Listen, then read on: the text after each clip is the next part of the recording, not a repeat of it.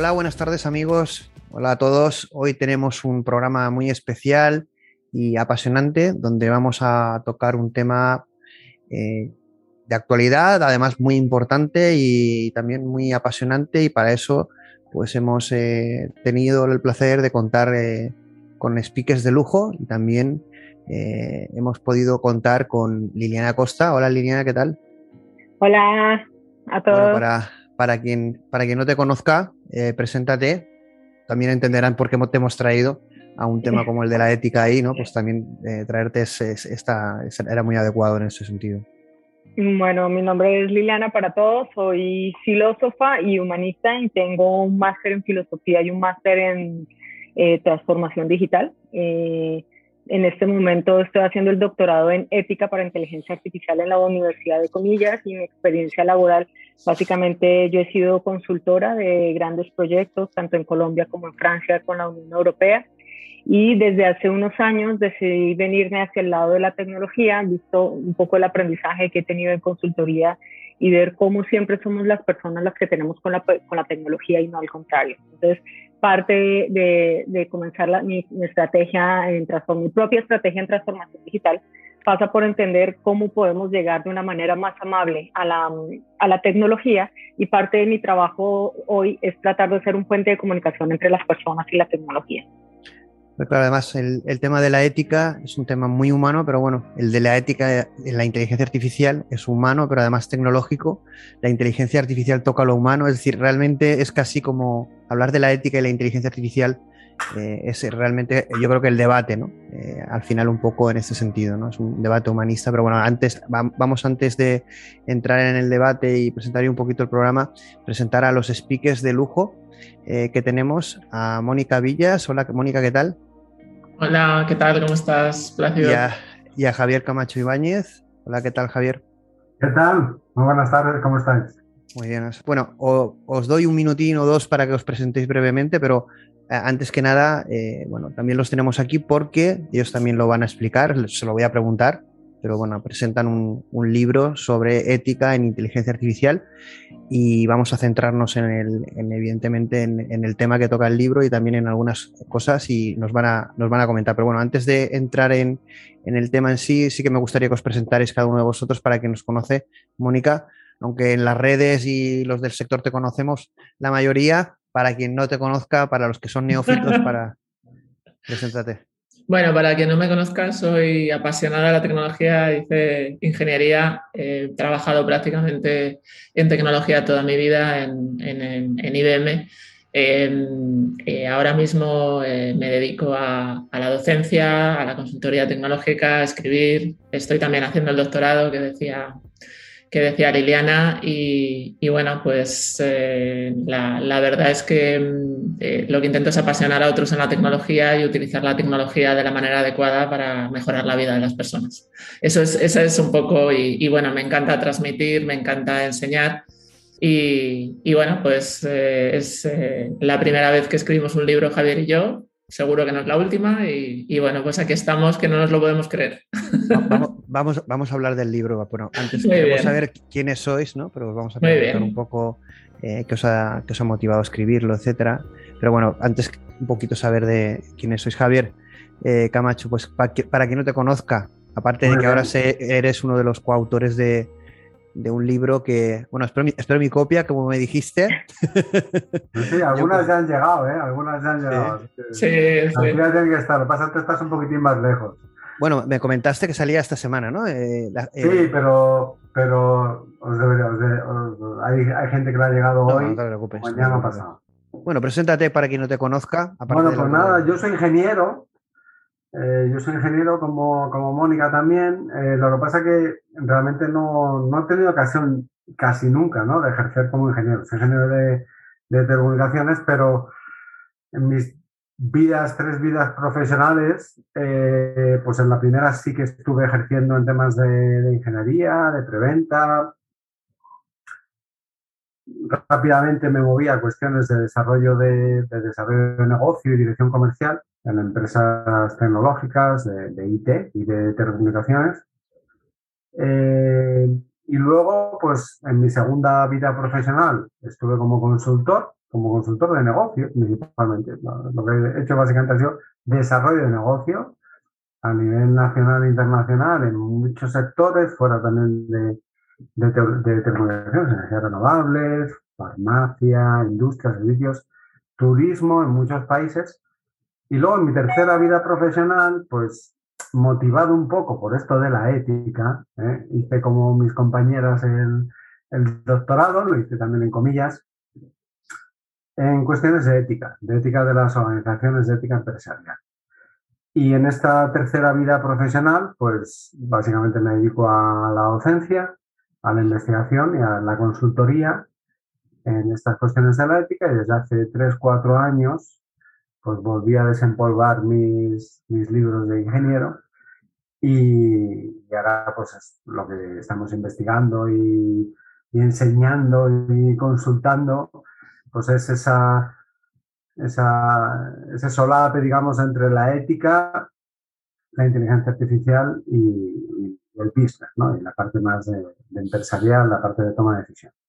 Algo, algo complejo que, bueno, entraremos. Eh, ya, ya os advierto, bueno, si conocéis nuestros programas, si me conocéis personalmente, de que vamos a meter caña y debate para que cada uno os ponga su visión en un tema que pues, bastante polémico. Además, yo trasladaré también opiniones, y, pero sí que me ha parecido muy interesante bueno, todo el índice del libro. Y, pero bueno, es un, pero antes de, de, entrar en el tema, sí que me gustaría preguntaros a los dos eh, realmente, eh, bueno, estamos en la era de la inteligencia artificial y ya sería polémico escribir desde un punto de vista eh, humanista, desde el, uso de la inteligencia artificial, vamos, viendo cómo, cómo, es una tecnología que va a cambiar, está cambiando el mundo, está creando un nuevo paradigma en muchos sectores, en el, propio negocio.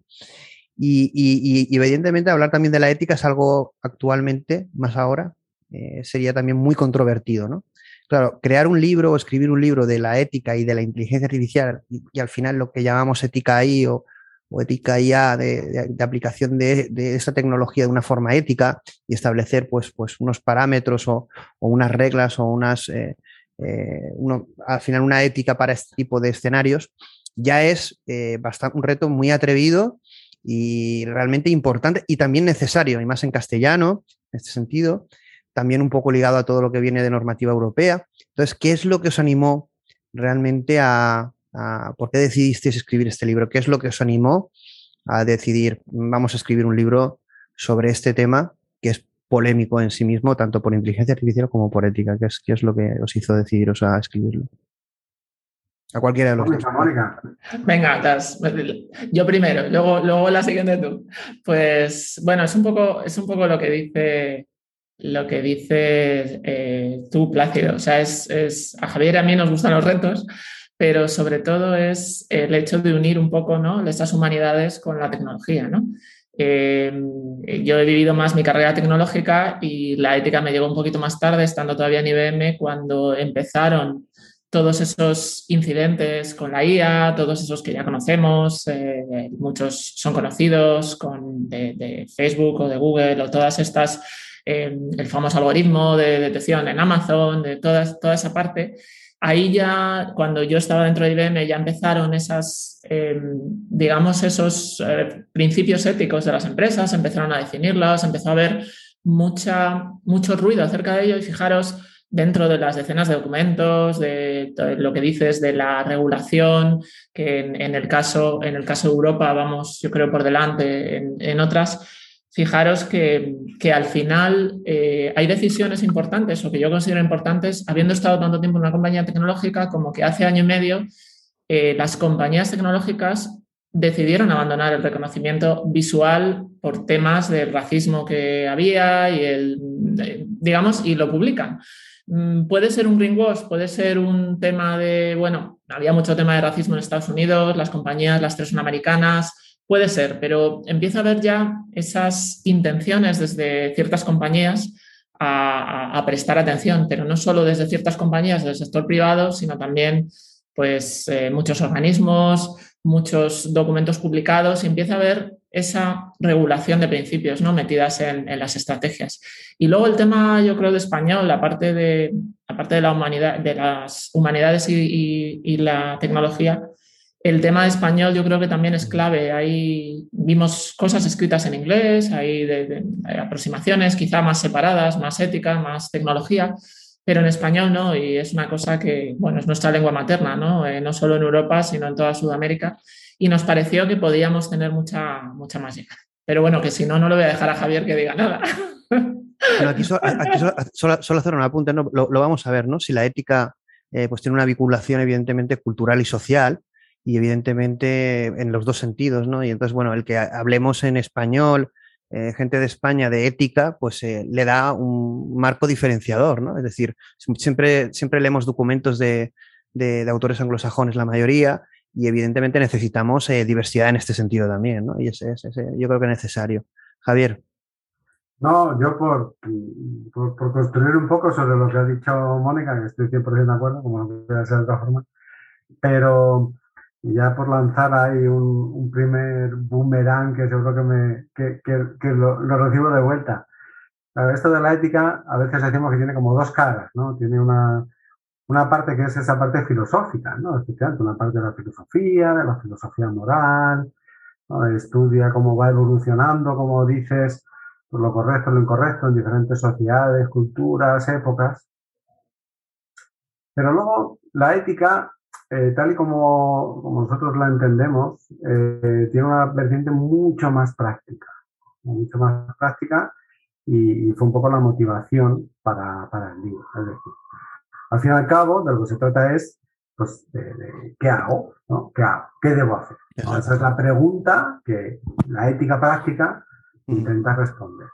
Entonces, lo que nos planteamos, o la pregunta que dio origen a, este trabajo, bueno, y a otro par de investigaciones que hemos hecho, que, estamos haciendo juntos, es esa. Es decir, bueno, dentro de este campo, que efectivamente es inmenso, ¿no? Es, un océano per se, eh, ¿qué, ¿qué, debo hacer yo? ¿Qué debo hacer yo como una persona interesada, como un programador, como un ingeniero, como como un responsable de una negocio, como un usuario, ¿no? En este ámbito de la inteligencia artificial. Esa es una. Luego la otra, que a ver, claro, siendo un, un, tema tan, tan amplísimo, ¿no? Además, pues muchos de los, con, tantos ángulos que, que, ya has tratado, ¿no? En, en muchos de tus programas, es cierto que nosotros nos centramos solamente en una parte, ¿no? Ponemos el foco en, una parte de la inteligencia artificial. Por ejemplo, pues no, no, abordamos las cuestiones de robots, no abordamos las cuestiones de, transhumanismo, no abordamos las cuestiones de, eh, pues del uso de inteligencia artificial en, el ámbito militar, ¿no? Eh, no abordamos temas, eh, entre comillas, cibernéticos, o sea, que nos centramos mucho, mucho, mucho, o en, el qué debo hacer, en la toma de decisiones y en algunos de los sistemas eh, basados o que utilizan inteligencia artificial que ayudan en, ese, en ese proceso de toma de decisiones. Sí, yo, creo que aquí hay una cuestión que sí que además yo quería hacer algún, algún tipo de contenido en este sentido y es, como bien dices tú, es hablar de la ética, de la filosofía, de lo que está bien, lo que está mal, pero también el enfoque práctico, ¿no? Llevarlo al algoritmo, llevarlo a la data science, al, modelo y ver cómo establecer eh, marcos éticos y su aplicabilidad, su enfoque práctico, ¿no? Y también eh, reducirlo a un escenario o simplificar un poco el problema, porque si lo elevamos, pues estaremos en un, en un diálogo infinito, nos quedaremos en la filosofía y evidentemente pues, eh, pues seguramente será un debate enriquecedor, pero eh, sí que buscamos, sobre todo en este programa, también las dos cosas, ¿no? Es decir, eh, debatir sobre este tema, pero también tocaremos el cómo llevarlo a la práctica, ¿no? Y ahí debatiremos algunas cuestiones técnicas, ¿no? Es decir, vamos a hacer un debate de presente, no vamos a hablar de seguramente de ética, de superinteligencias y cosas así, y vamos a intentar actualmente, es decir, el tema llevado a la actualidad pero sí que evidentemente lo único en la parte de futuro, ahí sí que es, yo creo que es necesario, es contemplarlo desde un punto de vista estratégico. Es decir, eh, sabéis que evidentemente eh, tanto Europa eh, que ahora veremos si eso es una ventaja o un inconveniente. Yo considero que es una ventaja y una oportunidad, pero hay que hacerlo bien.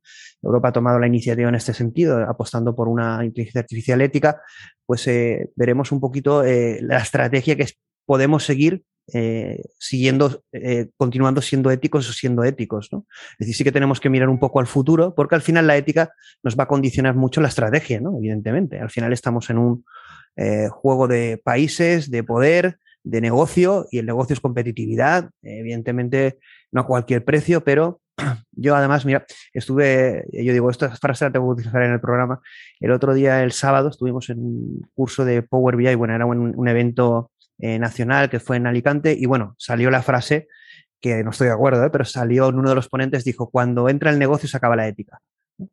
Y entonces, bueno, esa era fuertecilla. ¿eh? Bueno, esa es la sensación, el que está en el business, sobre todo la gente tecnológica, claro, bueno, eh, ahí, miraremos el, equilibrio entre ética, legalidad, eficiencia, competitividad, pero desde un enfoque presente, no vamos a ir a lo que podríamos crear con la inteligencia artificial, sino lo que podemos crear hoy, ¿no? Sí que es verdad es que, bueno, vamos a estructurar el programa, esto ha sido, no hemos empezado aún, pero, vamos, a vamos a empezar ya un poco al, al tema. Vamos a hacerlo de una manera curiosa, además, eh, un poco por culpa de Javier, que ha planteado en LinkedIn una pregunta que sí que es, eh, me parece muy interesante y profunda, y además yo la he planteado a la inversa. Y entonces os voy a hacer esa misma pregunta y planteado a la inversa, pero quiero que la contestéis muy brevemente, porque evidentemente contestar esas preguntas ya daría para todo el programa. Y luego, cuando contestemos esta pregunta, los cuatro, de forma breve, eh, al final del programa volveremos a hacerla para ver si realmente pensamos lo mismo una vez hayamos eh, debatido eh, algunos puntos que tengo aquí que contempláis en el libro, ¿de acuerdo? Entonces, bueno, básicamente lo que ha planteado Javier en LinkedIn es la siguiente pregunta súper interesante y súper profunda, que es si todo lo técnicamente posible es éticamente deseable. Yo le he dicho que, bueno, que también podríamos hacer la pregunta a la inversa y es si todo lo éticamente deseable es técnicamente posible. Quizá porque yo soy técnico, pero bueno, he querido verlo desde los dos prismas, ¿no? Tanto la, como la ética mira la tecnología y la tecnología la ética, ¿no? O, la, o la, la, ética a la inteligencia artificial y la inteligencia artificial a la ética. Y aquí, bueno, al final es eh, cuáles son y quién pone los límites de la ética y de la tecnología. Quiero que me contestéis, si queréis, empezamos por Javier, luego eh, Mónica, luego Liliana, luego daré yo también mi opinión, pero breve, porque aquí esto da para, Luego ya empezaremos un poquito a, poco a poco, eh, un poquito siguiendo vuestro, vuestro libro, eh, y ir debatiendo algunos temas ¿no? en este sentido. Pero ¿qué te parece, Javier, la, pregunta que has planteado? pues sí, es una, es, una, es una, pregunta, es una pregunta que hacemos en, en, el libro, ¿verdad? Eh, es, que es, es, que es cierto, ¿no? No todo, lo, no todo lo técnicamente posible puede ser éticamente deseable. Entonces, eh, si bien como tú decías, ¿no? la ética es, es hasta a día de hoy, ¿eh? es una cuestión eminentemente humana, eminentemente humana, y la técnica también es una cuestión eminentemente humana, ¿no? porque la tecnología pues, la desarrollamos para proveernos de, de algo que la naturaleza no nos da, que no existe como tal, o, o de algo que la naturaleza nos da, pero en otro momento y en otro espacio, ¿no? Pues un coche que no existe en la naturaleza lo fabricamos, una computadora, o eh, fuego, fuego existe en la naturaleza, pero eh, nosotros lo utilizamos ahí en la caldera cuando, cuando nos toca la hora de duchar. Entonces, y eso es, es una cuestión intrínsecamente humana, al igual que la ética. O ética y técnica están muy, muy unidas. Claro, la pregunta a la que responde la técnica para una persona es, ¿qué puedo hacer? ¿No? Ve un problema, oye, yo puedo tener eso que no me da la naturaleza, lo puedo tener aquí y ahora. ¿eh?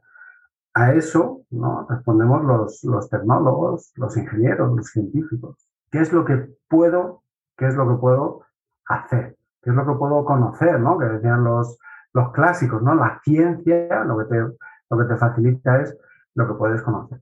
Y la ética lo que te va a responder es qué debo, ¿no? qué debo hacer. Y posiblemente no todo lo que puedes hacer Casi, casi, eh, porque yo soy como, sabéis que yo me dejo mucho fluir por lo que me viene. Esto casi me, me, plantea como lo que Adán y Eva, eh, Dios le dijo, esto no podéis hacerlo. Y era como, ¿no? Es como... Y, está prohibido, vamos a está, está prohibido. Y, y, y, esta pregunta que tú estás, y esta reflexión que estás haciendo, mucha gente, sobre todo en los X-Talks, eh, a grandes talentos, respondían que lo vamos a hacer porque podemos. Es decir, ni siquiera se preguntaban si era ético. Cuidado, yo no digo que estoy de acuerdo, ¿eh? pero... Sí, sí.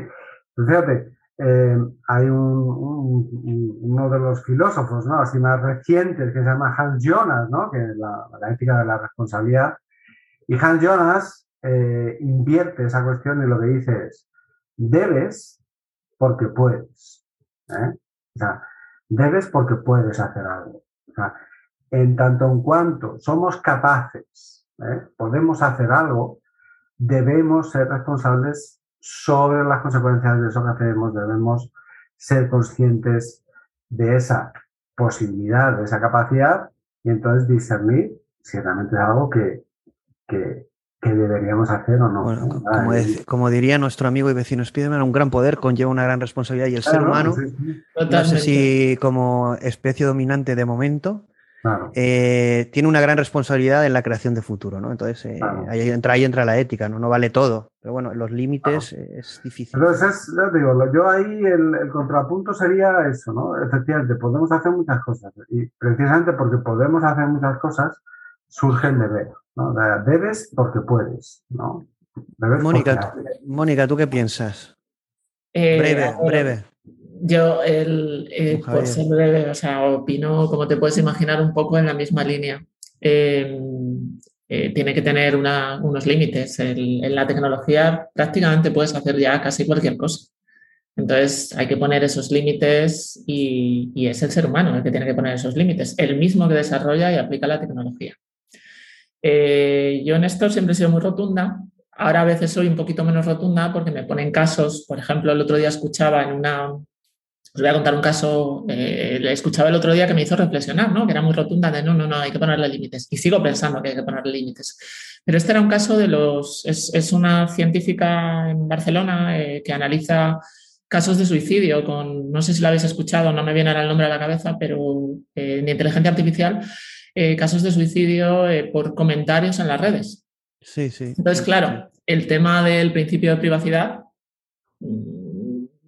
el tema de la ética y el, saber quién lo está poniendo y el saber quién es esa persona y el hecho de poder evitar que alguien acabe, eh, ¿no? Eh, mm. pues, y que la tecnología te permita, si tuvieras más datos, pues te puede poner en esa reflexión. Entonces, bueno, pues al final hay que utilizar técnicas para poder hacer eso y no estar entrando en la privacidad, pero al final llegará un momento en que tendrás que ver qué haces con esa información, ¿no? De, de esa de esa persona. O sea, me, hizo reflexionar. No, había, no lo había pensado desde ese punto de vista, ¿no? Es evitar que, una persona haga algo que no debe, ¿no?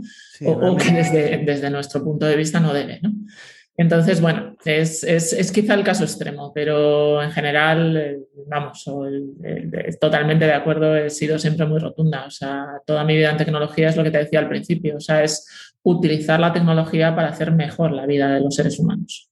Aquí eh, sí, que has, tocado un tema que además, bueno, es un caso que conozco, y, pero bueno, evidentemente eh, todo esto parece muchas veces en verdades absolutas que cuando, como bien dices tú, ¿no? Cuando pones un caso, eh, tema de suicidios, tema de enfermedades mentales, utilizar algoritmos, dónde empieza la, privacidad, el, actuar bien o no, las libertades individuales, complicado, ¿no? La línea empieza a no ser una línea. Sí, sí, la línea ya empieza a ser demasiado ancha. sí, sí, lo vamos, lo vamos a ver. Y Liliana, ¿tú qué piensas así rápidamente de lo técnicamente posible es ético, lo ético, que si se podrá hacer todo técnicamente o al final quién pone los límites?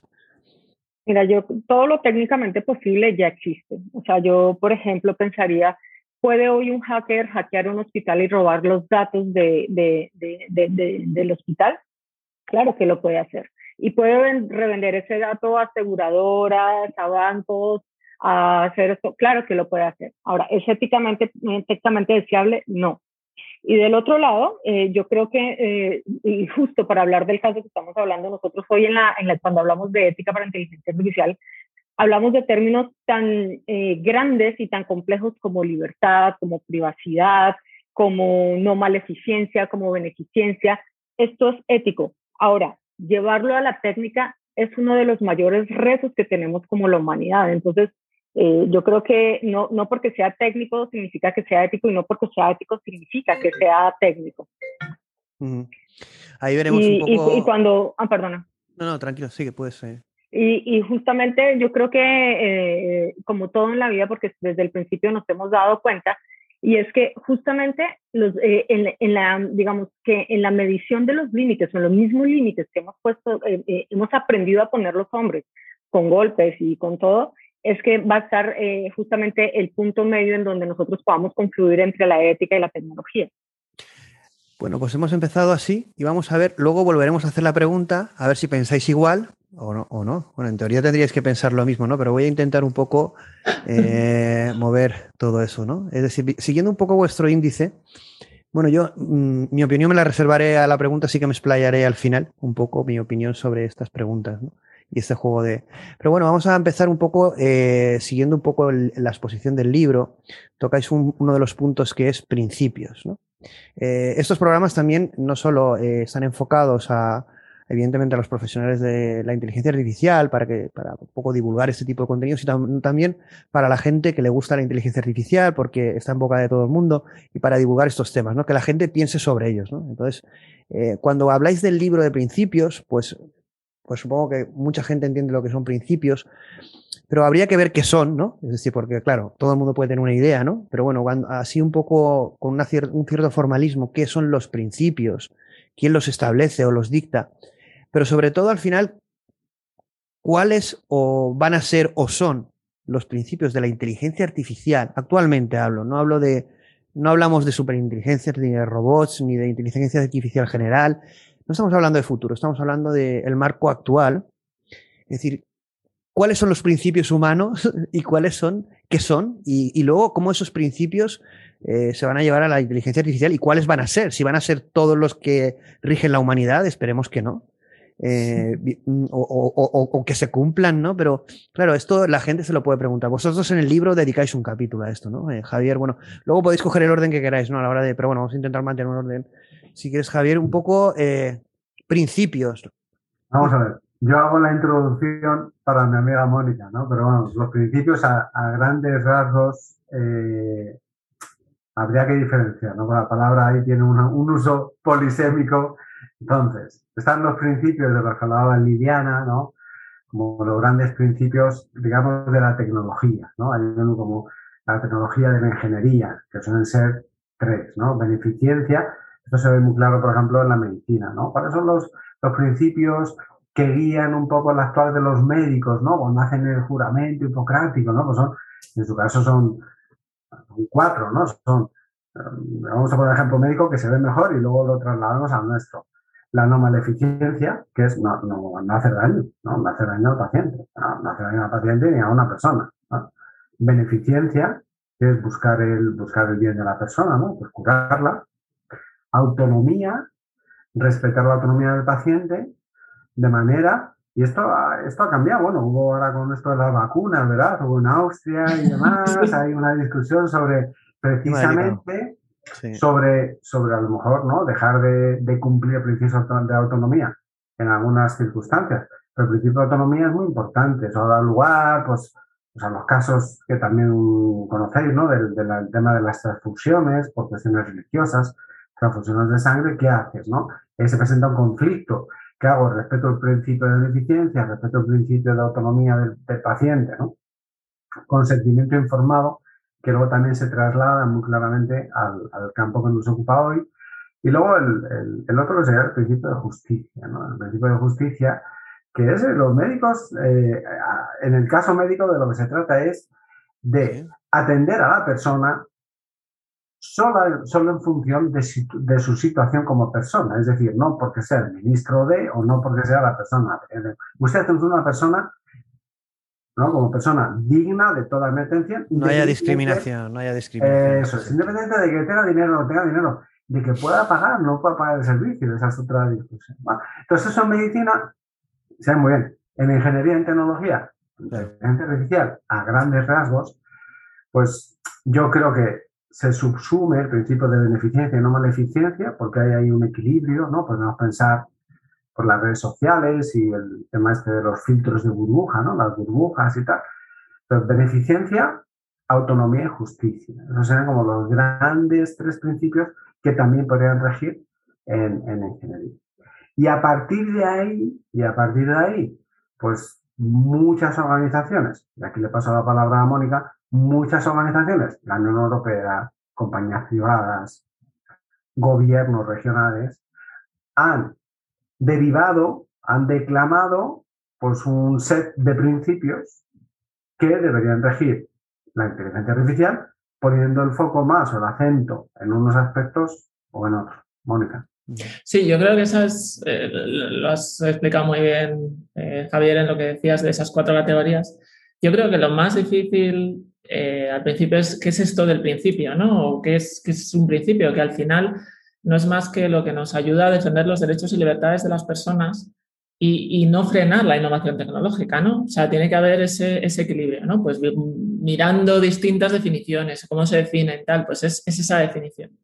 Eh, se agrupan esas categorías que decías y, y, bueno, pues precisamente la dificultad está en, en, todo ese, todas esas organizaciones muy diferentes, privadas, etcétera, que cada una le ha dado un enfoque. O sea, si tú buscas ahora cuáles son los principios, pues puedes encontrar cuáles son los principios de la Unión Europea, que efectivamente lo centra en esa autonomía, eh, lo centra mucho en, explicabilidad y equidad, eh, pero si te vas a los principios eh, que establece Microsoft o los que establece IBM tienen que ver, pero son, han puesto, digamos, el énfasis en otra cosa, ¿no? En, a lo mejor no tanto en la privacidad, sino tanto en que los datos, recuerdo los de IBM de memoria, que los datos son de las, de las empresas a la que, con la que se eh, entrena el algoritmo, ¿no?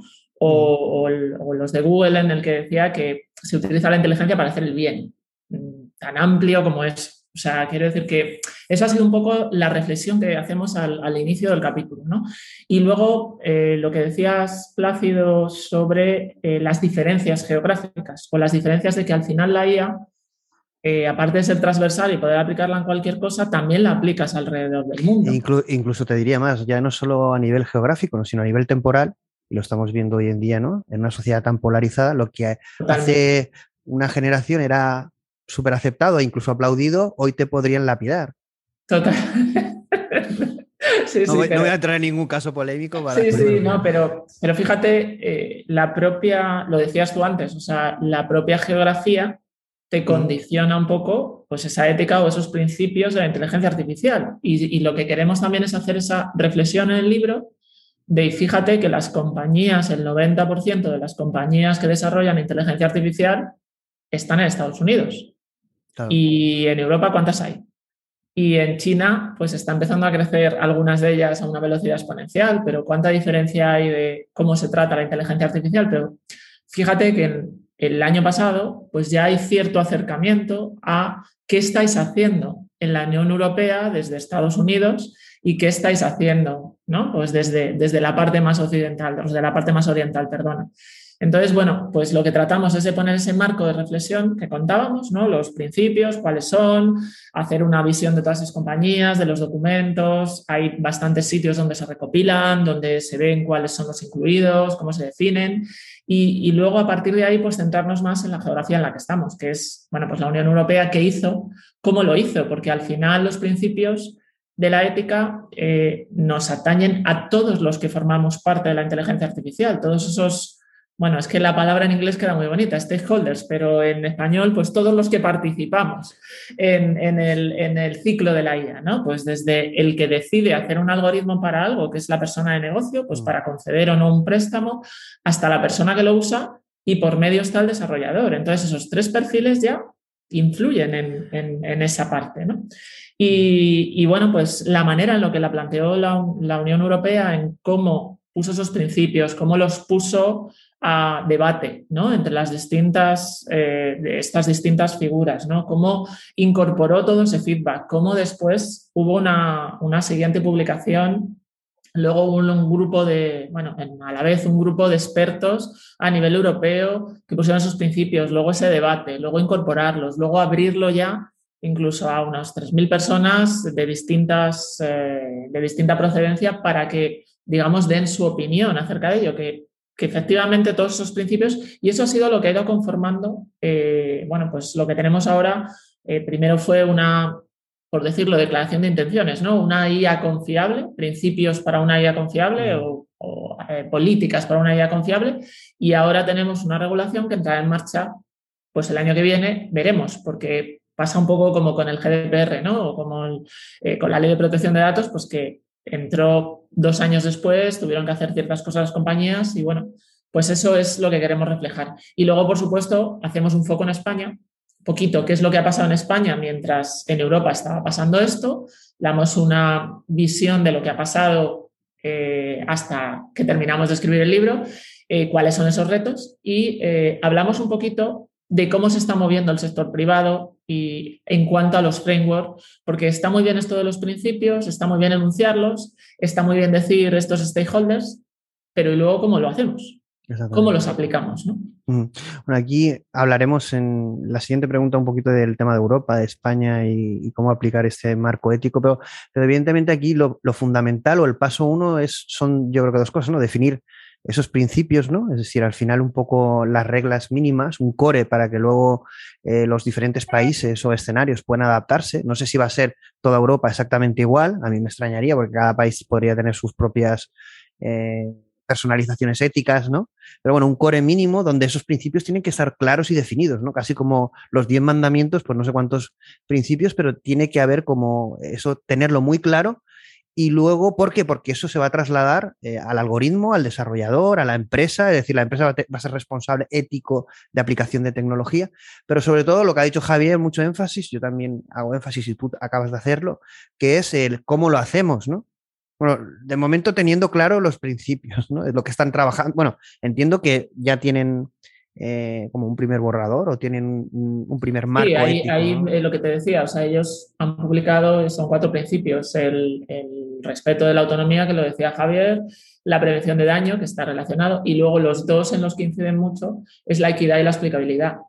¿Por qué no hablan de privacidad? Porque, bueno, pues es algo que ya llevamos tiempo con ello, ¿no? Entonces, bueno, pues son esos cuatro principios alrededor de lo que gira todo, pero tener en cuenta que el, eh, al final la Unión Europea es una regulación que va a ir, eh, al final tú eres un país de la Unión Europea, tienes que cumplir una cierta regulación y eh, cada país tiene que incorporar, bueno, primero incorporar esta serie de principios en su estrategia nacional y cómo lo va a hacer. Por eso la ENIA en España y las estrategias nacionales, como bien dices, no todos los países de la Unión Europea tienen todavía una ENIA, una ENIA equivalente, ¿no? O sea, entonces bueno, pues hay unos plazos y como ha pasado un poco también con... Claro, porque aquí vamos a tocar un tema delicado. Me gustaría, bueno, ahora que comente Liliana este punto de principios, ¿no? Y qué es lo mínimo y cómo aplicarlo, o al menos unas directrices mínimas, pero lo que tú has apuntado me parece muy importante y lo vamos a tocar en el tema 2, que es eh, el modelar los principios éticos de inteligencia artificial, es decir, al final la sociedad del futuro, la sociedad digital, la sociedad inteligente,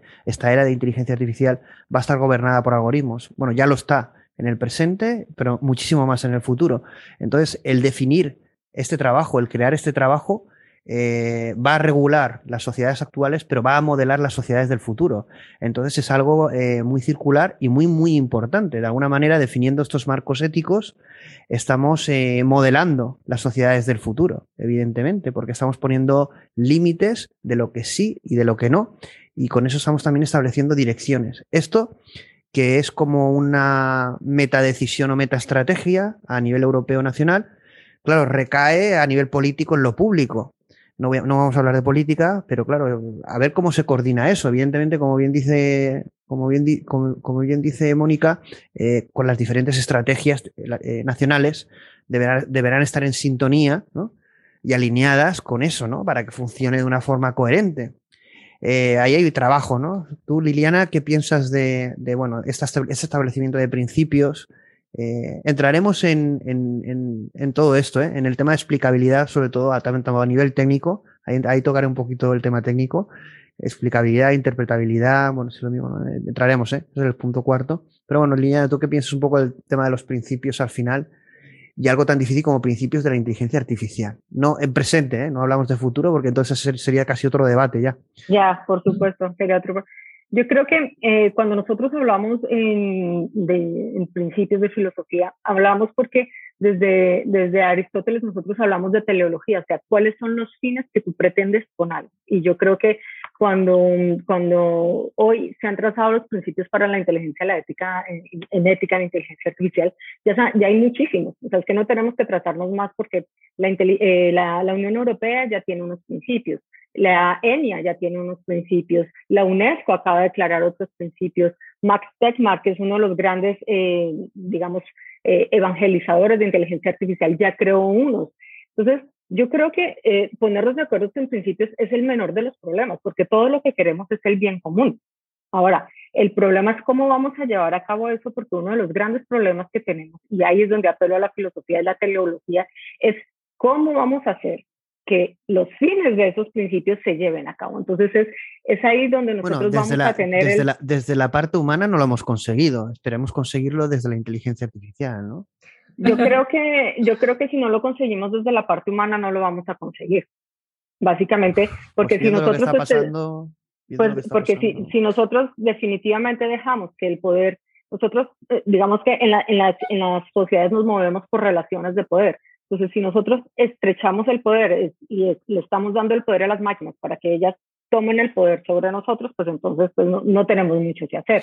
Y creo que justamente grandes personas como Mónica, como Javier, como, bueno, como José Ignacio La Torre, que también ha escrito este libro, como eh, muchísimas de las personas que ya están hablando de técnica, justamente lo que estamos buscando y lo que estamos diciendo es cuidado. O ponemos nosotros el, el, botón de stop en este momento, creando unos lineamientos que de verdad se apliquen a unos fines, porque no solamente podemos hablar de principios donde esté incluido el bien común y todos estos principios de los que estamos hablando, o realmente no vamos a tener dentro de muy poco tiempo eh, campo de acción para hacerlo. Yo aquí voy a ser un poco más disruptivo. Yo creo que bueno, no lo sé, bueno, más que disruptivo, calificarme yo como disruptivo es un poco diferente. Yo creo que la, inteligencia artificial tiene que venir a ayudarnos a lo que no hemos conseguido los humanos. Yo creo que eh, los humanos no, no, hemos conseguido una cosa tan básica que podríamos conseguir fácilmente como es la transparencia en la gobernanza, por ejemplo. Eh, entonces, la corrupción en la gobernanza lo que ha conseguido es que eh, una, una total desconfianza de, las sociedades a, sus, gobiernos. Eh, bueno, eh, evidentemente hay una polarización con todo lo que ha ocurrido con la pandemia, etcétera, una locura absoluta, ¿no? Es decir, si no aceptamos esto, no estamos aceptando una realidad. El pensar que o somos éticos o no vamos a hacer una inteligencia artificial ética, yo creo que nos va a resultar mucho más fácil conseguir que la tecnología se comporte de forma ética. Es decir, conseguir transparencia, para mí creo que va a ser mucho más fácil hacerlo de forma digital o a través de un proceso o a través de un algoritmo que un humano sea transparente realmente, ¿no? Es decir, tenemos que, aceptar la condición humana. Eh, no somos perfectos, somos seres contradictorios y yo creo que la inteligencia artificial nos puede, nos puede ayudar. Y bueno, como dice, como han dicho los autores y, tú también, esto supone una reflexión, ¿no? El, plantear la ética ahí supone un punto de inflexión de decir, bueno, ¿qué hemos hecho bien? ¿Qué hemos hecho mal? ¿Qué podemos solucionar? Todos queremos el bien común, pero realmente no se lleva a la práctica, ¿no? ¿Cómo lo podemos llevar a cabo? Pero a mí, me gustaría, justo en lo que estás diciendo, Placio, es que nosotros no podemos confundir medios con fines. O sea, no podemos perder de vista que la tecnología es un medio y que el fin es la humanidad. Ahora, no podemos dejar el campo abierto a la tecnología para que ellos sean el fin y nosotros nos convirtamos en medio, ¿no? Bueno, aquí, eh, bueno, cada uno tendrá su opinión, ¿eh? Yo no voy con... Pero mi visión es que, evidentemente, en un futuro eh, los países... Bueno, yo creo que, y esto también es una pregunta, eh, ¿Cuántas decisiones actualmente se toman en los grandes gobiernos a nivel geoestratégico eh, con algoritmos? Es decir, ¿deciden solo los humanos? Seguro que no. Ni, mm, seguro que no. Es decir, eh, bueno, lo de Pegasus ya es otro rollo, ¿no? O si te sacamos aquí lo de... bueno, bueno. Ahí ya, nos metemos en un tema. No, no, no, no queremos meternos en berenjenales que no van. Pero lo que quiero decir es que ya usamos algoritmos, los países, para tomar decisiones en este sentido. Entonces, seguro que nosotros no queremos que la tecnología sea un fin, pero seguro que la tecnología está para ayudarnos en cosas que nosotros no conseguimos hacer muy bien. Y una de ellas es ser transparentes, ser eh, no corruptos, porque al final, como hacían los griegos, eh, los grandes filósofos se metieron a política y probaron todos los sistemas políticos y al final descubrieron que no hay ninguno bueno porque el ser humano es corrupto por naturaleza. ¿no? Entonces, eh, esto al final nos lleva a la inteligencia artificial es un algoritmo. Podemos modelar ese comportamiento y que no dependa del ser humano. Y esto sí que nos llevaría a una transparencia y a una ética real que no vemos en el mundo. La gente seguro que confiaría más en la inteligencia artificial si aplicamos la ética que en un ser humano. Que tenga que estar el ser humano, bueno, esto es mi opinión, ¿eh? Aquí yo bueno, bueno, ahí discrepo, ahí discrepo. Javier, me extraña que no te esté diciendo nada. No, no, no, no, no, Es opinión, ¿eh? Es opinión, por supuesto. No. Yo creo. Dale, dale, Javier. No, no. no Antes de pasar al 2. Era por, era por, por, vamos, por cerrar, por volver un poco sobre porque hay uno de los temas que, ha comentado Plácido, ¿no? El tema de los principios, un poco en, línea también con lo que ha dicho Mónica y Liliana, el tema de los principios eh, pasa un poco como en las reuniones de vecinos, ¿no? Cuando somos muchos, aquello es imposible de ponernos de acuerdo en nada, ¿no? en ver en qué horario hay que sacar a los perros, en qué horario la basura y tal. Entonces, después de, a nosotros, eh, decimos, ¿no? Solemos decir, yo creo de tanto repetirlo nos lo creemos nosotros mismos, pero bueno, vamos que hay como tres, como tres estadios, ¿no? En esta última primavera de la inteligencia artificial. Esa primera etapa que ha estado pues desde el año 2017 hasta el año 2020, eh, que era la formulación de principios. Bueno, efectivamente, toda, todo hijo de vecino, ¿no? toda organización, da igual, sacaba sus principios, sacaba sus principios, tal, tal, tal. Llegó un momento en el que es cierto, ¿no? Pues hay 100 sets de principios, bueno, pueden ser matices y tal, y. Pero la pregunta común a la que no respondía ninguno de esos sets de principios es, oye, ¿y esto? ¿Cómo lo, ¿no? ¿Cómo lo, cómo lo cuajamos? ¿Cómo lo aterrizamos? ¿Cómo lo ponemos en práctica?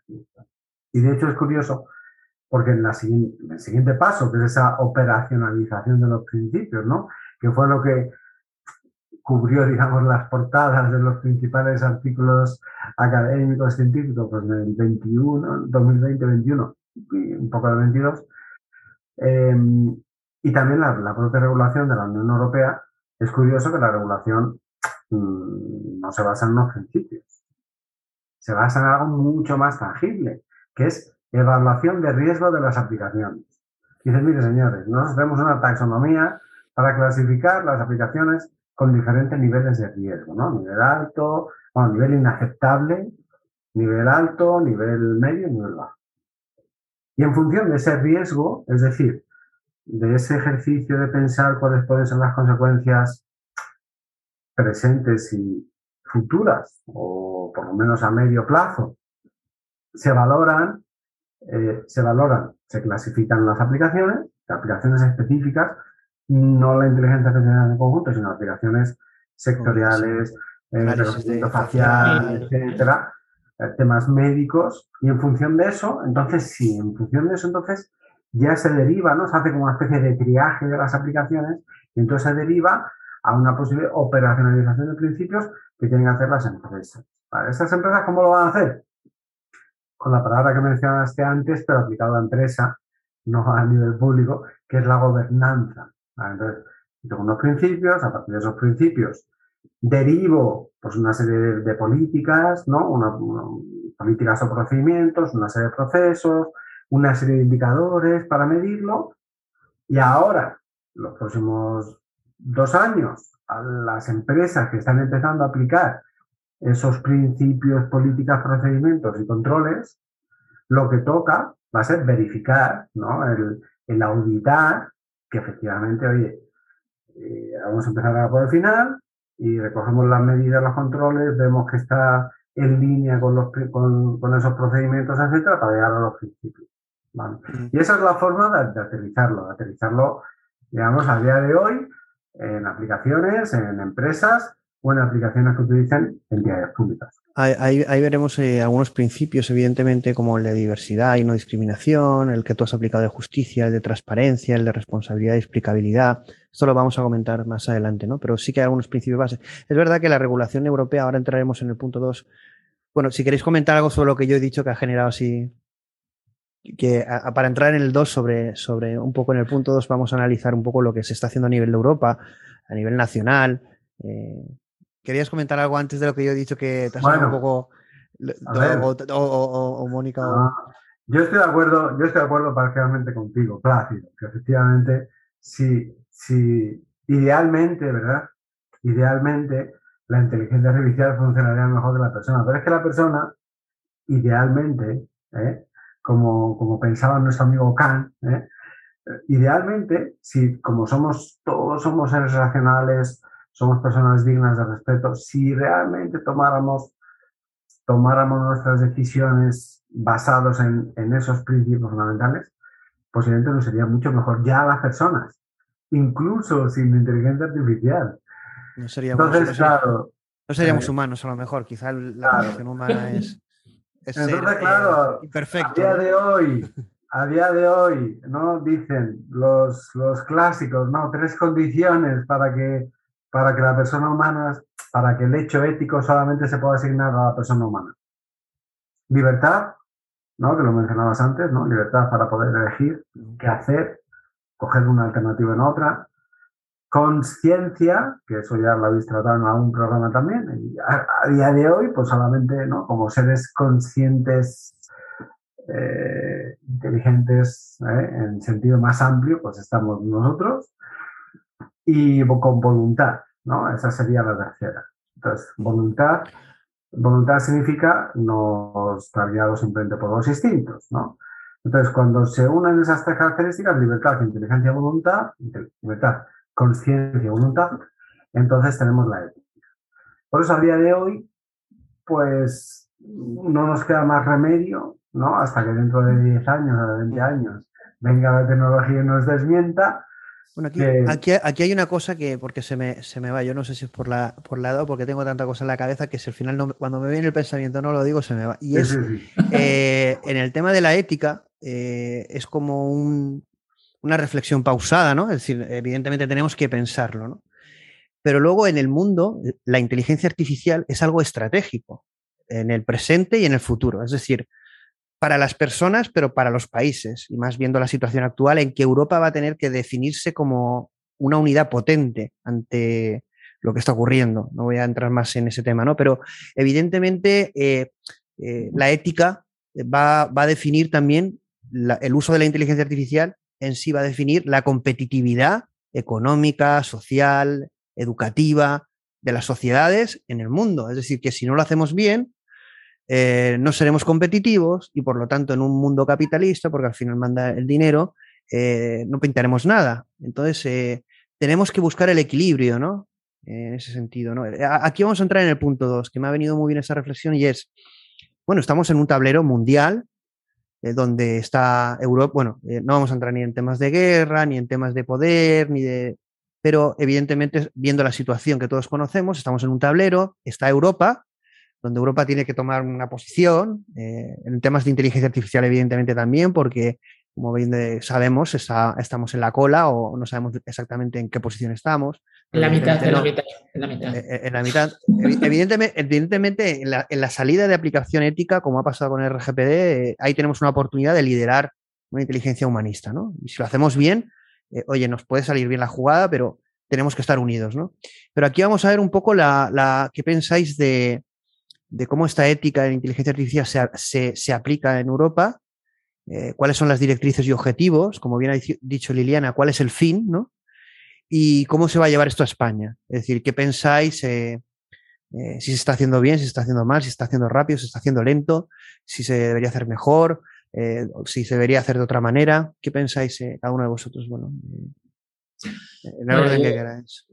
Yo creo, bueno, se nos a Europa se le ha acusado mucho de, cuando, cuando se hace la, comparativa geográfica es algo así como, como Estados Unidos lidera, China mm, sigue y, Europa regula, ¿no? Siempre se ha hecho como, como la broma, ¿no? Yo creo, a ver, que hay algo que no podemos cambiar y es lo que te decía al principio, que las, las compañías eh, tecnológicas están donde están y eso mm, tiene poco que cambiar. Pero sí que en los últimos dos años, y esto aquí... perdona, que te interrumpa, Mónica. Eh, hay bueno, iniciativas como que se lanzan, ¿no? Que no sabemos si es eh, humo, pero bueno, hay una intención como la iniciativa Gaia, ¿no? De todas las arquitecturas cloud eh, claro, estaría en Estados Unidos, qué pasaría en temas estratégicos o como está pasando con Rusia a nivel energético. Claro, no tenemos nada, es decir, todo está en Estados Unidos. Si queramos o no, el tablero está así.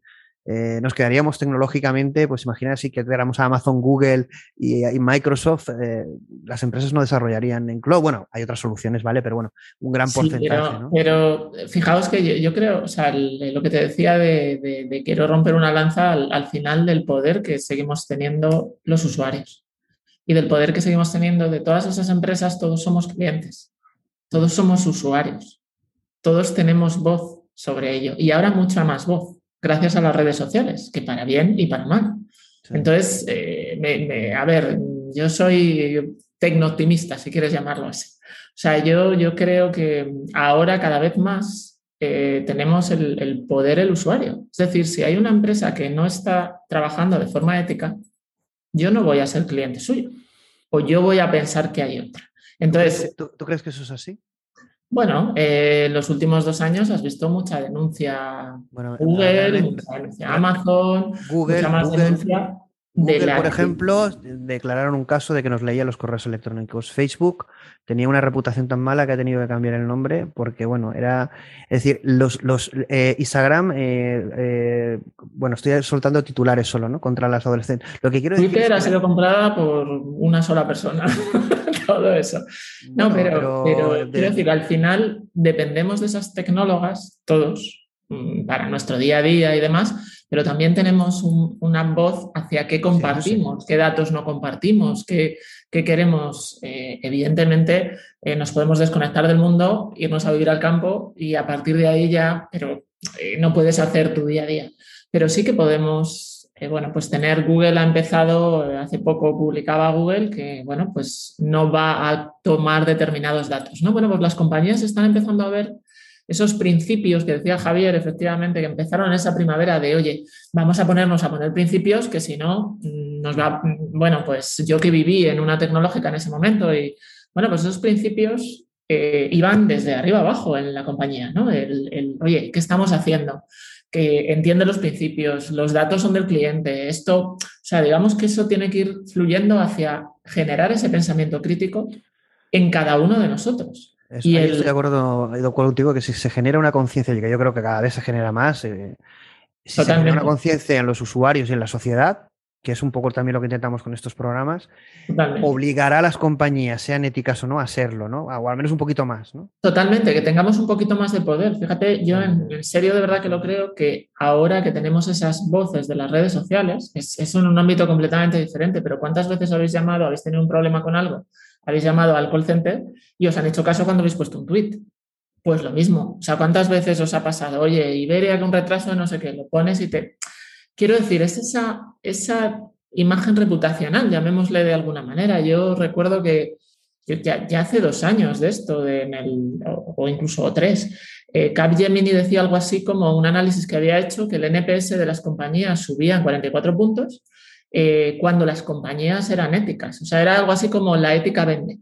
¿no? Yo, yo, ahí te una eh, pregunta que también se la hago a Javier y a Liliana, es decir, eh, estabas trasladando mucho la pregunta de cómo lo hacemos y sí que evidentemente hay soluciones tecnológicas para, bueno, ya veremos un poco cómo, cómo se hace eso y cómo controlas el algoritmo, la interpretabilidad, bueno, ahí hay, mucho que hablar, ¿no? Pero bueno, imaginemos en el presente, no estamos hablando de una sociedad distópica ni 1984, aunque quizás estemos ya en él, ¿no? Pero si, si podemos, eh, si Europa, los estados obligan a hacer una ética, a cumplir una ética y lo podemos trasladar tecnológicamente y automatizar, es decir, hablamos de una automatización de procesos a nivel ético, las empresas y los gobiernos están dispuestos a cumplir una ética eh, a ese nivel. Es decir, imaginad que tenemos un sistema en el que podemos eh, controlar la aplicación ética, la auditoría de algoritmos, la, eh, la automatización de, este tipo de, procesos y esto se debe aplicar a gobiernos y empresas. ¿Están las empresas y están los gobiernos predispuestos a cumplir esos principios y automatizarlos? Hablo de presente, no hablo de futuro, porque al final el objetivo entiendo que cuando tú defines unos principios éticos es para que se cumplan. Y con la inteligencia artificial lo que buscamos es automatizar. No vamos a ir con un, auditor a programador a programador, ¿no? ¿no? No, vamos a ese mundo, ¿no? Vamos a un mundo en el que yo programaré un, un algoritmo y habrán procesos automáticos que me lo validarán. A lo mejor luego va un humano, ¿no? Entonces, esto, esto, esto es muy fuerte, ¿eh? porque al final lo que lleva, conlleva es una responsabilidad, como hemos, dicho al principio, en los humanos y en las organizaciones sociales, eh, gubernamentales. ¿Esto realmente va a suceder? Yo aplaudiría, aplaudiría si eh, A ver, yo creo que eso será gradual. O sea, yo tengo un, muy buen recuerdo de, tu comunidad autónoma, porque hace unos años, cuando hubo, bueno, ahí no vamos a entrar en política, pero hubo un cambio, digamos, de, de gobierno y tal. Y una de las cosas, yo creo que buenas, ¿eh? que se hizo fue eh, potenciar mucho esa, pues esa dirección de transparencia, ¿no? Y, y, fue un, vamos, fue un ejemplo, quiero decir que hay, hay muchas comunidades autónomas que, que, es que no tienen nada. no, no, digo que, que no tienen nada, sin embargo hay otras la Generalitat Valenciana sí, por ejemplo, han contratado incluso a nuestra compañía Carmen Pastor eh, con blockchain, toda la cadena de, blockchain que ellos están trabajando en la Universidad de Alicante eh, y para hacer transparencia en procesos de... Claro, entonces yo creo que, que, le pegaron un impulso muy, muy interesante. Quiero decir, que tú podías, fueron de las primeras comunidades donde tú podías ver la agenda de la persona que ibas a, a visitar, el tema de los regalos, etcétera, etcétera, que puede ser más o menos. Entonces yo creo que es un proceso yo creo que es un proceso gradual. Sí, claro, que, claro, que sería muy. el tema de. Claro, es un tema también generacional y de mentalidad, ¿no? Un tema político, bueno, sin entrar en política, pero claro, no es lo mismo ser político en España que ser político en Suiza, ¿no?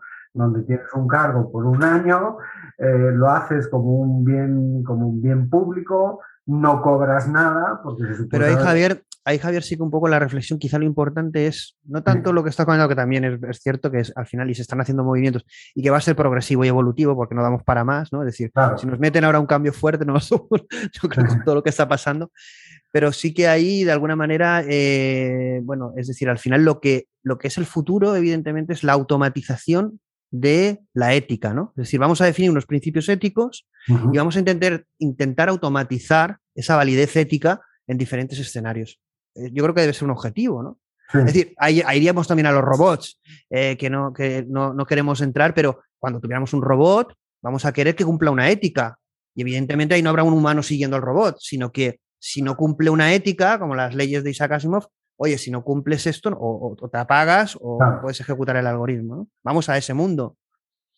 Yo creo que eso es deseable. Yo voy a, en vez de responder, os voy a hacer yo otra pregunta si me dejas. Sí, esto es libre. la pregunta de Javier. Una pregunta, una pregunta, una pregunta. A mí me, a mí me gusta, me gusta. Si la ética fuera ¿eh? una parte de un coche, ¿eh? y el coche puede ser un gobierno, una empresa, una institución pública, ¿cuál sería?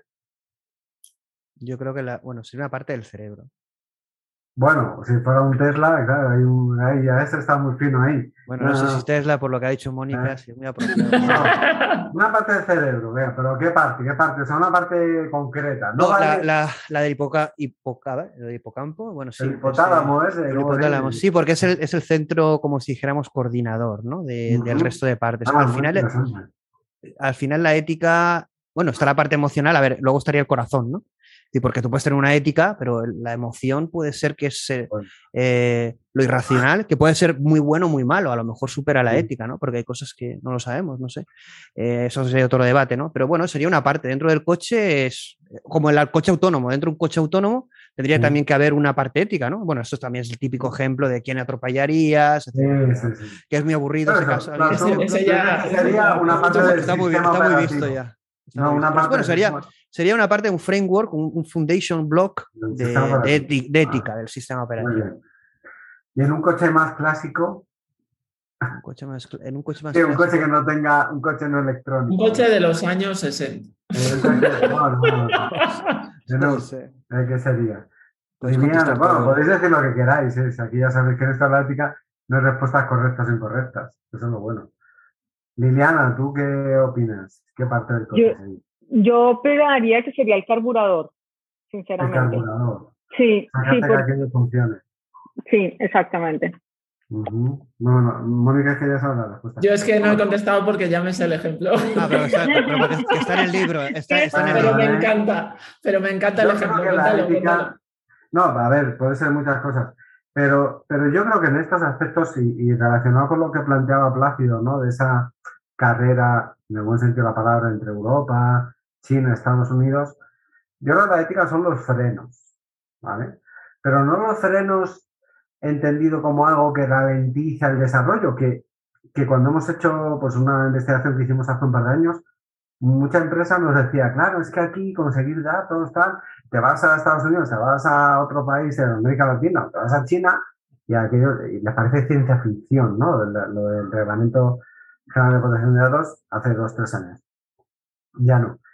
Eh, pero son los frenos no como un impedimento a avanzar, sino, sino precisamente al contrario, porque la función de los frenos en el coche no es ralentizar el coche, es permitirte ir más rápido teniendo la garantía de que si surge un imprevisto vas a poder maniobrar y vas a poder detener el vehículo con seguridad. Y, y, esa es la perspectiva positiva ¿eh? que yo creo que habría que darle. Decir, Aquí, aquí lo que pasa es que Europa ha cogido mucho lo, lo que dices tú, esa, esa equivalencia o esa analogía que justamente en, en otros compañeros es un poco también piensan igual, otros no piensan lo mismo, es decir, que cuando yo digo que piensan algunos, porque algunos piensan así, que es que lo que dices tú, eh, regular para poner freno, ¿no? Cuando realmente lo que necesitamos casi más es una estrategia, al, al final la- la- la- buscamos una dirección, una intención, un fin. Es decir, los frenos está claro que muchos sabemos dónde frenaríamos, ¿no? Pero bueno, a ver, a lo mejor no, ¿no? Pero al final casi es más importante. Eh, Lo que pasa es que yo creo que son dos. son cosas que pasa es que a veces yo creo que mezclamos la, la Claro. discusión y yo creo que son dos temas diferentes. Por un tema está toda la parte de la regulación, la parte de los principios de la ética entendida como esa pieza de los frenos del coche, pero luego hay una parte muy importante que es el capital, que es decir, que al final hay que poner pasta y hay que poner dinero y hay que generar empresas que desarrollen los coches. Porque si no, al final vamos a tener un sistema de frenos fantástico y el problema que tenemos no, no son los frenos. No, y por ejemplo, podríamos plantear ahora que es, es- es un tema muy delicado y que también no me gusta mucho tocar porque, pero bueno, es, es el tema militar, ¿no? Es decir, por ejemplo, eh, podríamos decir que Europa en, en temas de inteligencia artificial aplicado a armas autónomas, pues es un tema que mucha gente no querría trabajar, pero hay que buscar mucha gente porque tenemos que ser líderes en eso. Porque militarmente nos interesa ser fuertes e innovadores, ¿no? Eh, Éticamente, pues es muy reprobable, ¿no? Porque no es muy humanista emplear tecnología para matar eficientemente a los humanos, pero a lo mejor estratégicamente sí, ¿no? Eh, muy discutible, ¿no? Sí, sí, eh, totalmente de acuerdo con eso. O sea, en, en eso soy rotunda, pero también tienes el contraejemplo muchas veces, ¿no? El, el tener esas imágenes en las que a ti te permite detener a un terrorista gracias a unas imágenes de esa persona, que, pasa esa- es que- ese terrorista ha podido matar a- o, o has podido evitar, ¿no? Entonces, eh, siempre tienes un poco el contraejemplo. Entonces, por eso... Bueno, aquí está el reconocimiento facial, ¿no? Es el, el claro ejemplo es uno de los temas recurrentes, ¿no? Sí, pero que esas es, es Y- precisamente esas son las que están prohibidas. Son de las Claro.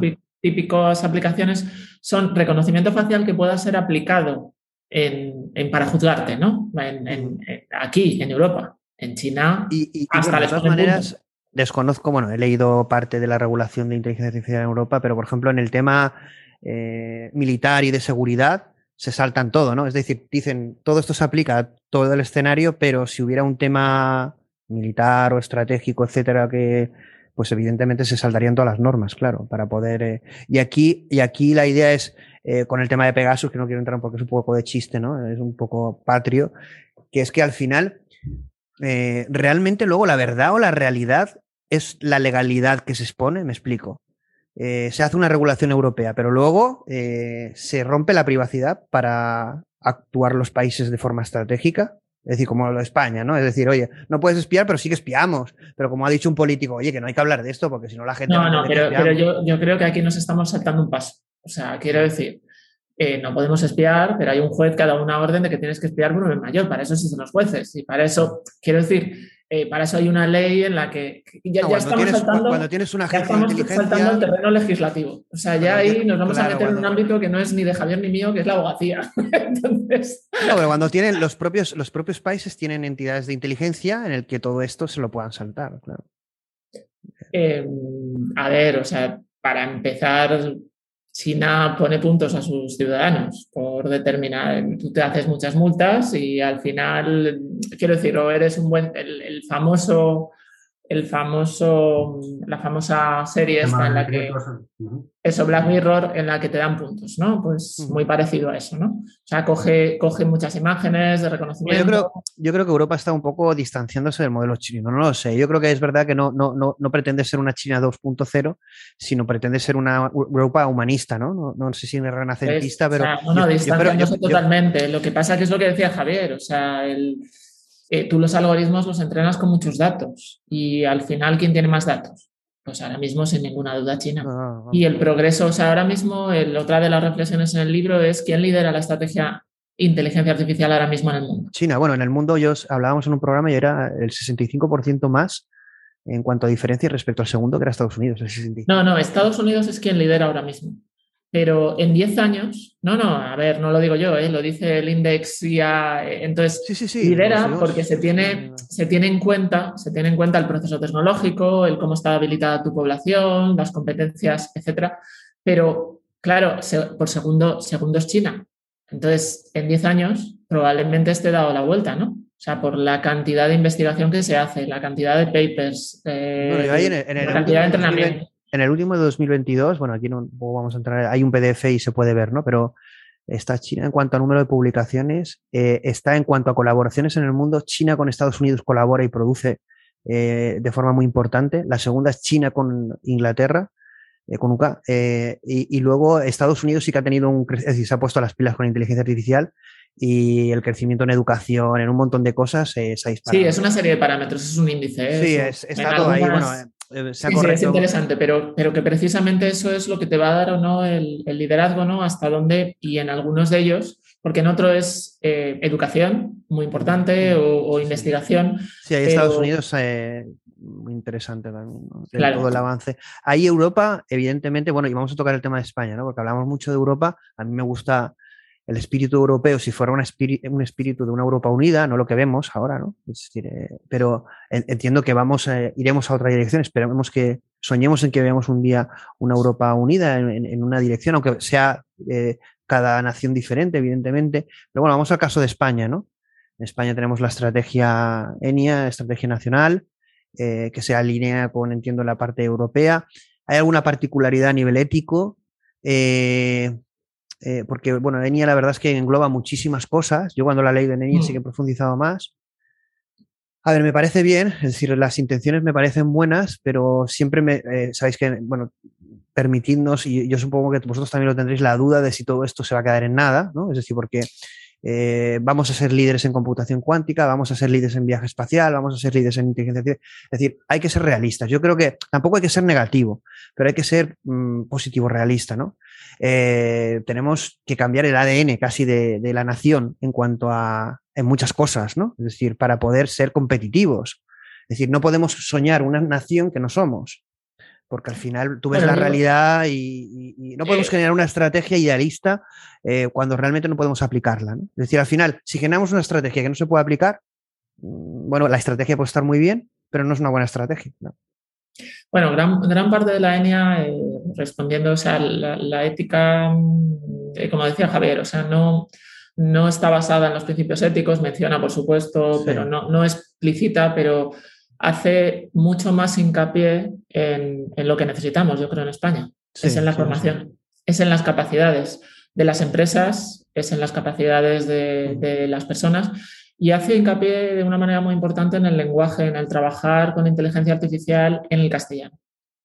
y eso yo creo que sí nos puede dar una ventaja competitiva, o sea, al margen ahora mismo de la ética y, y relacionado con la ética. Es decir, Em, es el segundo idioma que se habla en el mundo, pero los algoritmos se siguen entrenando.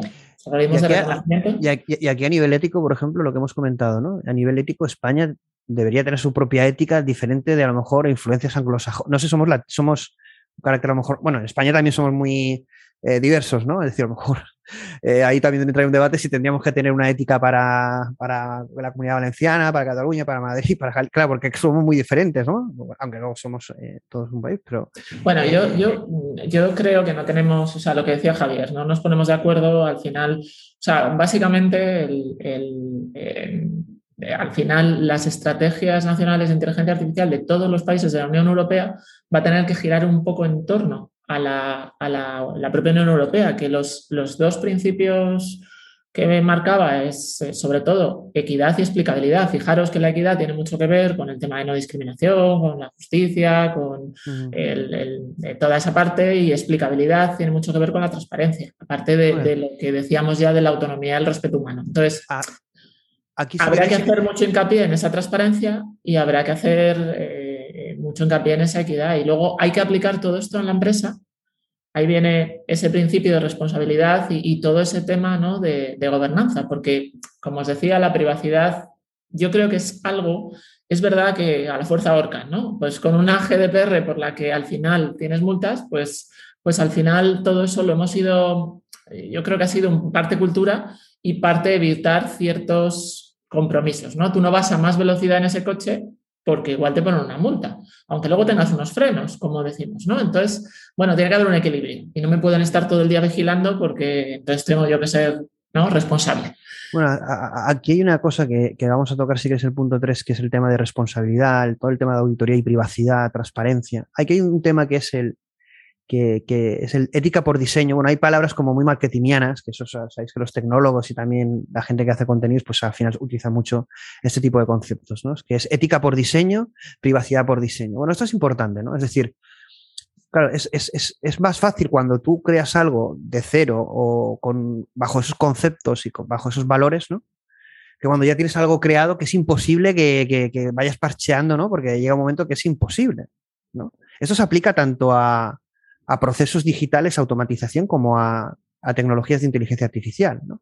Porque vamos a, vamos a tocar eh, un tema que se exige en la, eh, regulación europea, pero evidentemente en la española, ahí sí que la ENIA también hace hincapié. Son dos temas que vamos a, tocar que yo creo son importantes, que es todo el tema de sesgos y vías, ¿no? Principios de el, data, ¿no? El, dato, eh, qué pasa con el dato. De dónde viene, cómo lo utilizas, qué sesgos aplicas. Yo me acuerdo, mira, ayer, eh, justamente en la ponencia de, que estuvimos en Alicante, que era sobre Power BI, que hacíamos temas de datos, sacaban un caso, un caso de un análisis donde, bueno, bueno, ponían, bueno, era de, muchos años, porcentaje de, razas, eh, bueno, básicamente, eh, pues un, dato totalmente racista, pues, pero que era totalmente admitido hace, pues, un número de años, ¿no? Bueno, evidentemente eso hoy, hoy en día habría que quitarlo, pero en los análisis de aquellos años se utilizaba totalmente, ¿no? Evidentemente eso no cumple una serie de criterios de sesgos, de datos. Entonces aquí en los algoritmos tenemos que tener muy claro, eso a día de hoy en la regulación europea y española es todo el tema de sesgos de vías, ¿no? En los algoritmos, que el algoritmo sea explicable, ¿no? Que sea auditable y, que sea, bueno, interpretable, porque yo ayer tenía una discusión con, con Alfonso Ruiz, que es matemático, ¿no? De si para él era lo mismo interpretable que explicable, ¿no? Para mí no. Pero bueno, aquí yo no voy con la, cuando yo digo algo... Bueno, en el, libro, en el libro también hay una discusión sobre eso. Es, eh, depende de dónde, de dónde lo mires, ¿no? Desde qué punto de vista lo mires. Pero básicamente entender lo que está haciendo el algoritmo, ¿no? El, qué está pasando en esa caja negra, ¿no? Llámale, llámale como, como quieras, ¿no? Y si no, pues hay que interpretar lo, lo, que está pasando, ¿no? Hay que aquí, aquí, hay que decir, yo, yo siempre lo... A ver, eh, eh, cuando tú hablas con las empresas, todo el mundo dice, y que trabajan en inteligencia artificial, todo el mundo dice que tiene modelos explicables yo me sorprendo, ¿no? Porque claro, no vas a vender que no tienes modelos explicables. No, no, los explicamos todos. Eh, yo... Eh, sí, pero explicado, es, explicado es para quién, ¿no? Sería más bien la pregunta. No, no, bueno. Eh, efectivamente, efectivamente, Liliana, eso era lo que iba yo a decir. ¿Explicable para quién? a ver, con la tecnología actual, hay que decirle al público que hay cosas que se le puede dar una explicación light, pero no se le da una explicabilidad ni siquiera tienen una interpretabilidad a nivel de modelo y de algoritmo. Por ejemplo, vamos a poner una tecnología como es Transformers, que se aplica en, modelos de lenguaje, se aplica en, diferentes ámbitos de, predicción, etcétera, eh, y que se va a aplicar en todos los sitios, prácticamente, porque es una tecnología que, está eh, cargando, eh, de alguna forma, irrumpiendo, irrumpiendo en la inteligencia artificial. Y básicamente sustituyendo muchos algoritmos. Bueno, ayer justamente veíamos la explicabilidad de por qué funcionan tan bien. Pero la explicabilidad o interpretabilidad del entrenamiento, por qué hace lo que hace, no tienen ni idea.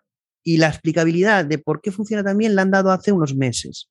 Entonces, alguien que utilice un GPT-3 o un GPT, lo que sea, un BERT, un DALI, un BERT, no tiene ni idea de por qué ese modelo se comporta como se comporta. Cuidado, eso no quiere decir que tú puedas darle una capa de explicabilidad X. Lo que quiero decir con esto es, claro, la explicabilidad mm, eh, la vamos a poder conseguir realmente. Eh, vamos a obligar a los modelos a que sean explicables. Eh, ¿Y qué equilibrio encontramos entre explicabilidad y eficiencia tecnológica y eficiencia técnica y competitividad en el mercado cuando otros mercados, como por ejemplo el chino, no la, tienen tanto, son mucho más laxos. Entonces, en este sentido, ¿qué opináis? Bueno, yo diría, yo diría a la pregunta final, o sea, cómo competimos con otros mercados, pero, pero como te decía Javier antes, la regulación o, lo que la regulación basada en riesgos, uno, los riesgos no aceptables, pero otro es si ese algoritmo, ese, esa aplicación que tú vas a poner en producción está dentro de la categoría de riesgo medio, tiene que ser explicable. Y tienes que poner una explicabilidad de por qué está tomando esa decisión. Pero, Mónica, tú imagínate que estás en un ámbito de riesgo medio o alto, pero no puedes utilizar tecnología Transformers. Claro, es como cargarte el sector, ¿no? Es como decir. Eh, a ver, dependiendo del tipo de aplicaciones para lo que lo estés usando. O sea, no, no quiero decir si son aplicaciones médicas o militar, salud. Militar, salud.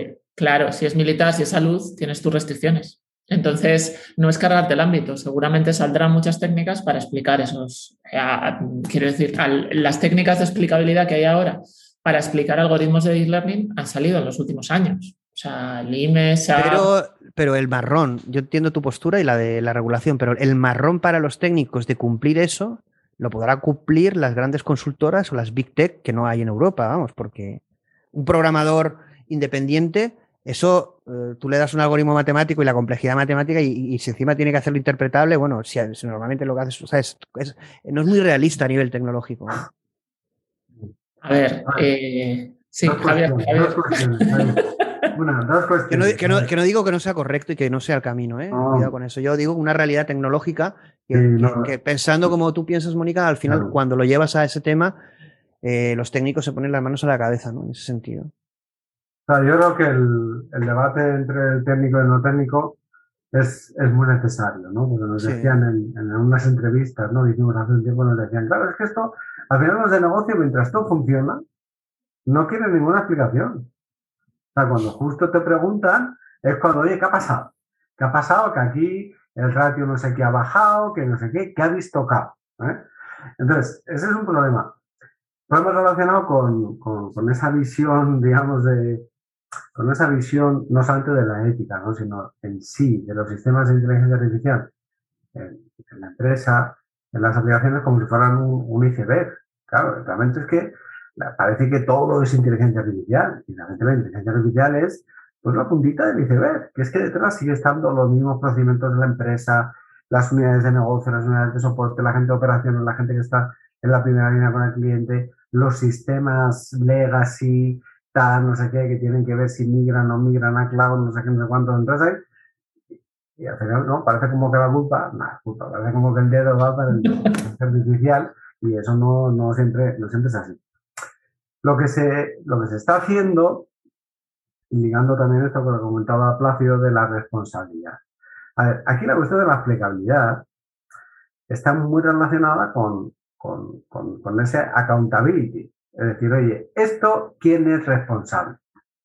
¿Quién es responsable? ¿Quién es responsable de si ha habido un fallo, ¿no? Cuando ha habido un fallo humano, ¿no? Pues en la cadena humana podemos, tenemos mecanismos, no siempre perfectos, para determinar esa responsabilidad, muchas veces legal, ¿no? O pues, efectos de seguros, efectos de, de compensaciones, de indemnizaciones, efectos de, de derecho mercantil o de derecho penal. En el caso de los sistemas pero, de Pero, pero ahí, Javier, por ejemplo, vosotros en el. Perdona que cuando os interrumpo porque introducir, eh, tocáis un capítulo del tema de responsabilidad en este sentido bastante extenso. Eh, eh, cuando hablamos de inteligencia artificial, es un, evidentemente es un tema matemático y probabilístico. Nunca hablamos casi nunca del 100%, aunque algunos algoritmos logran superar al humano o llegar al 100% de eficiencia. Claro, ¿qué compañía?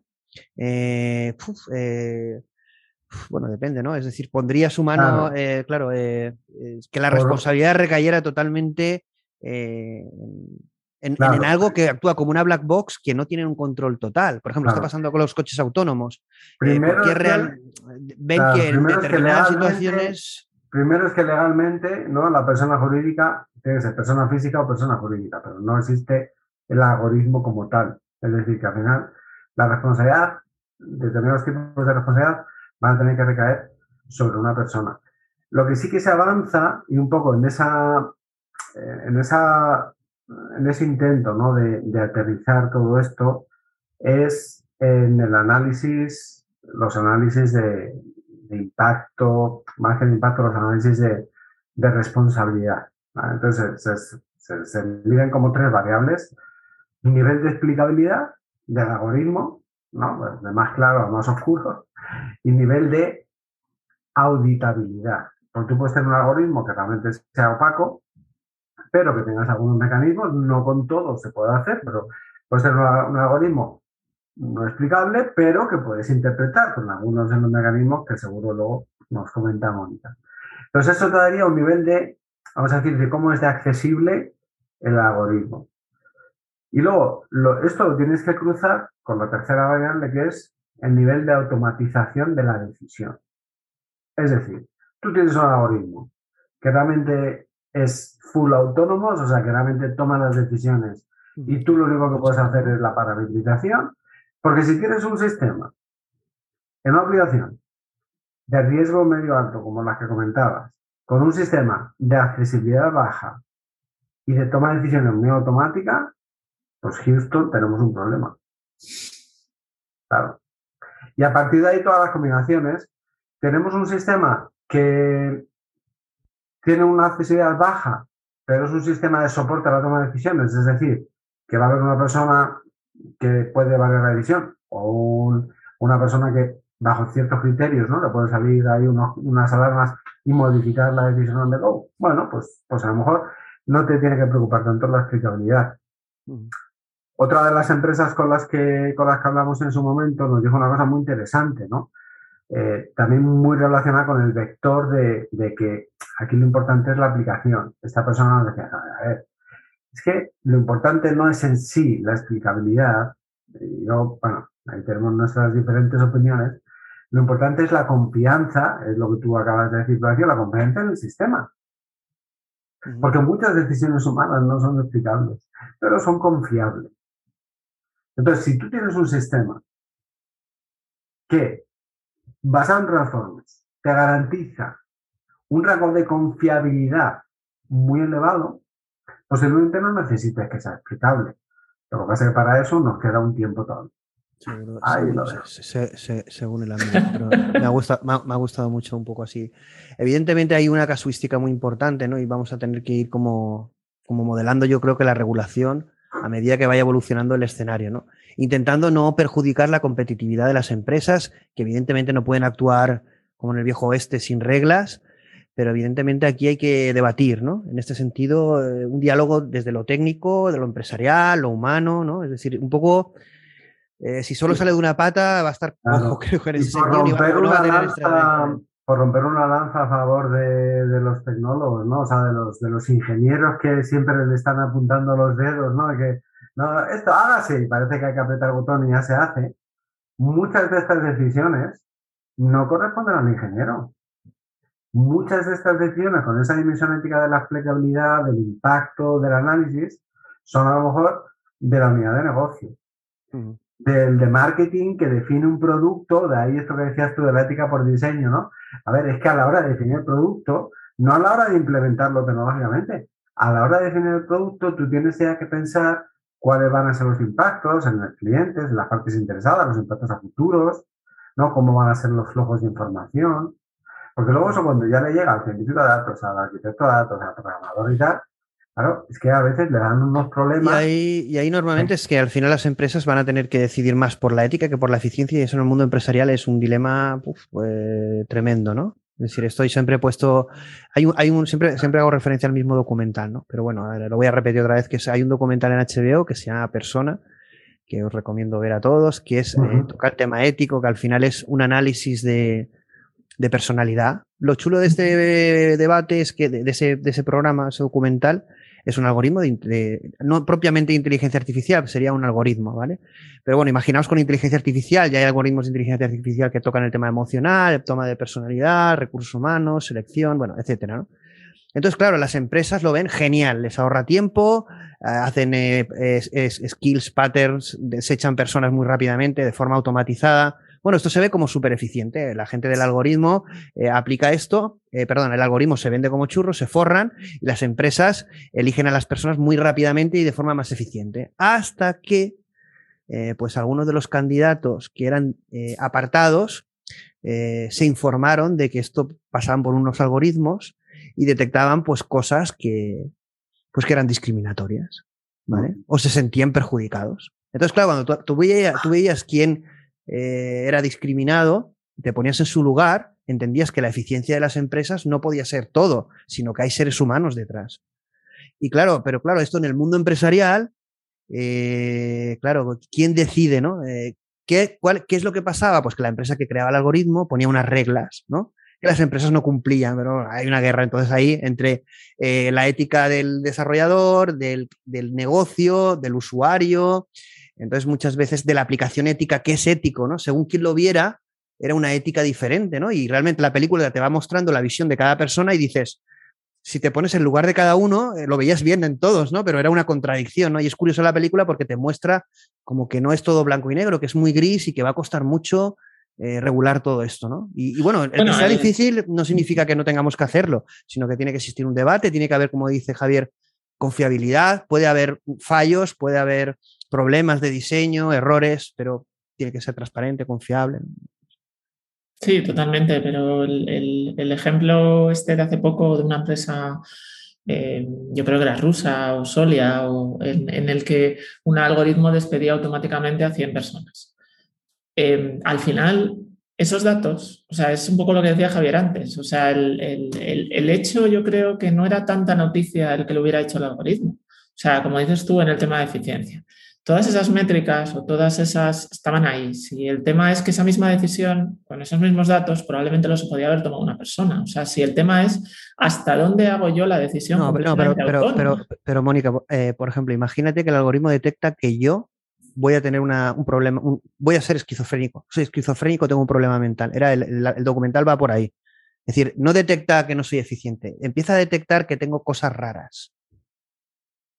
Es decir, sí, va más fíjate, allá. Toca... Fíjate que lo hemos, pero fíjate que lo hemos empezado al inicio. Al inicio hemos empezado hablando de la inteligencia artificial me puede ayudar a que alguien que tenga problemas mentales evitar un suicidio, por ejemplo.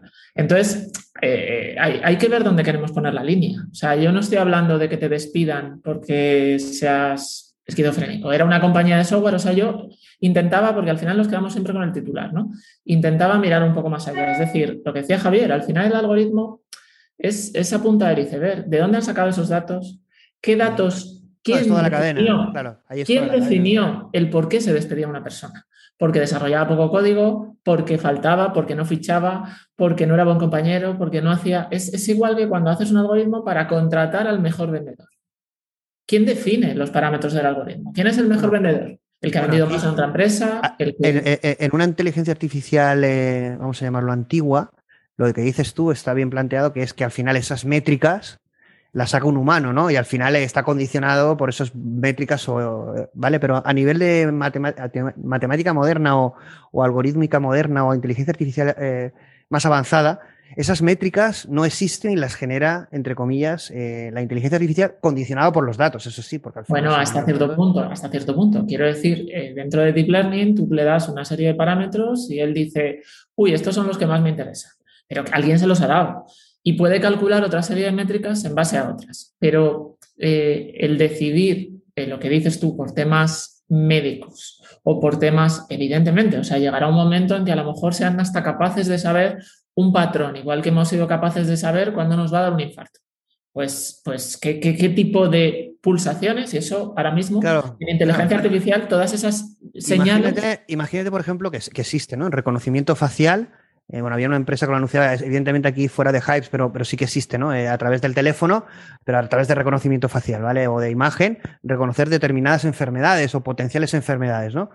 Entonces, claro, eso es, eso es una invasión en la privacidad, ¿no? Si yo voy a tener, por ejemplo, un cáncer, que no me cojan en un trabajo pues, discriminatorio grave, ¿no? O eso es eficiencia empresarial, claro, es que... Bueno, pues, pero, es que yo creo que hay También podríamos ver el caso de Amazon, donde ya se dio un despido sin que la inteligencia que la inteligencia artificial envió el email a la persona sin que consultara a nadie en la empresa, que ha sido uno de los primeros casos. O sea, o sea, ya no hubo una toma de decisiones. O sea, ya hubo un segmento donde los humanos no participaron, donde la inteligencia artificial tomó la decisión, porque claro, cuando esta persona se fue contra el gerente, el gerente ni siquiera sabía que lo habían despedido.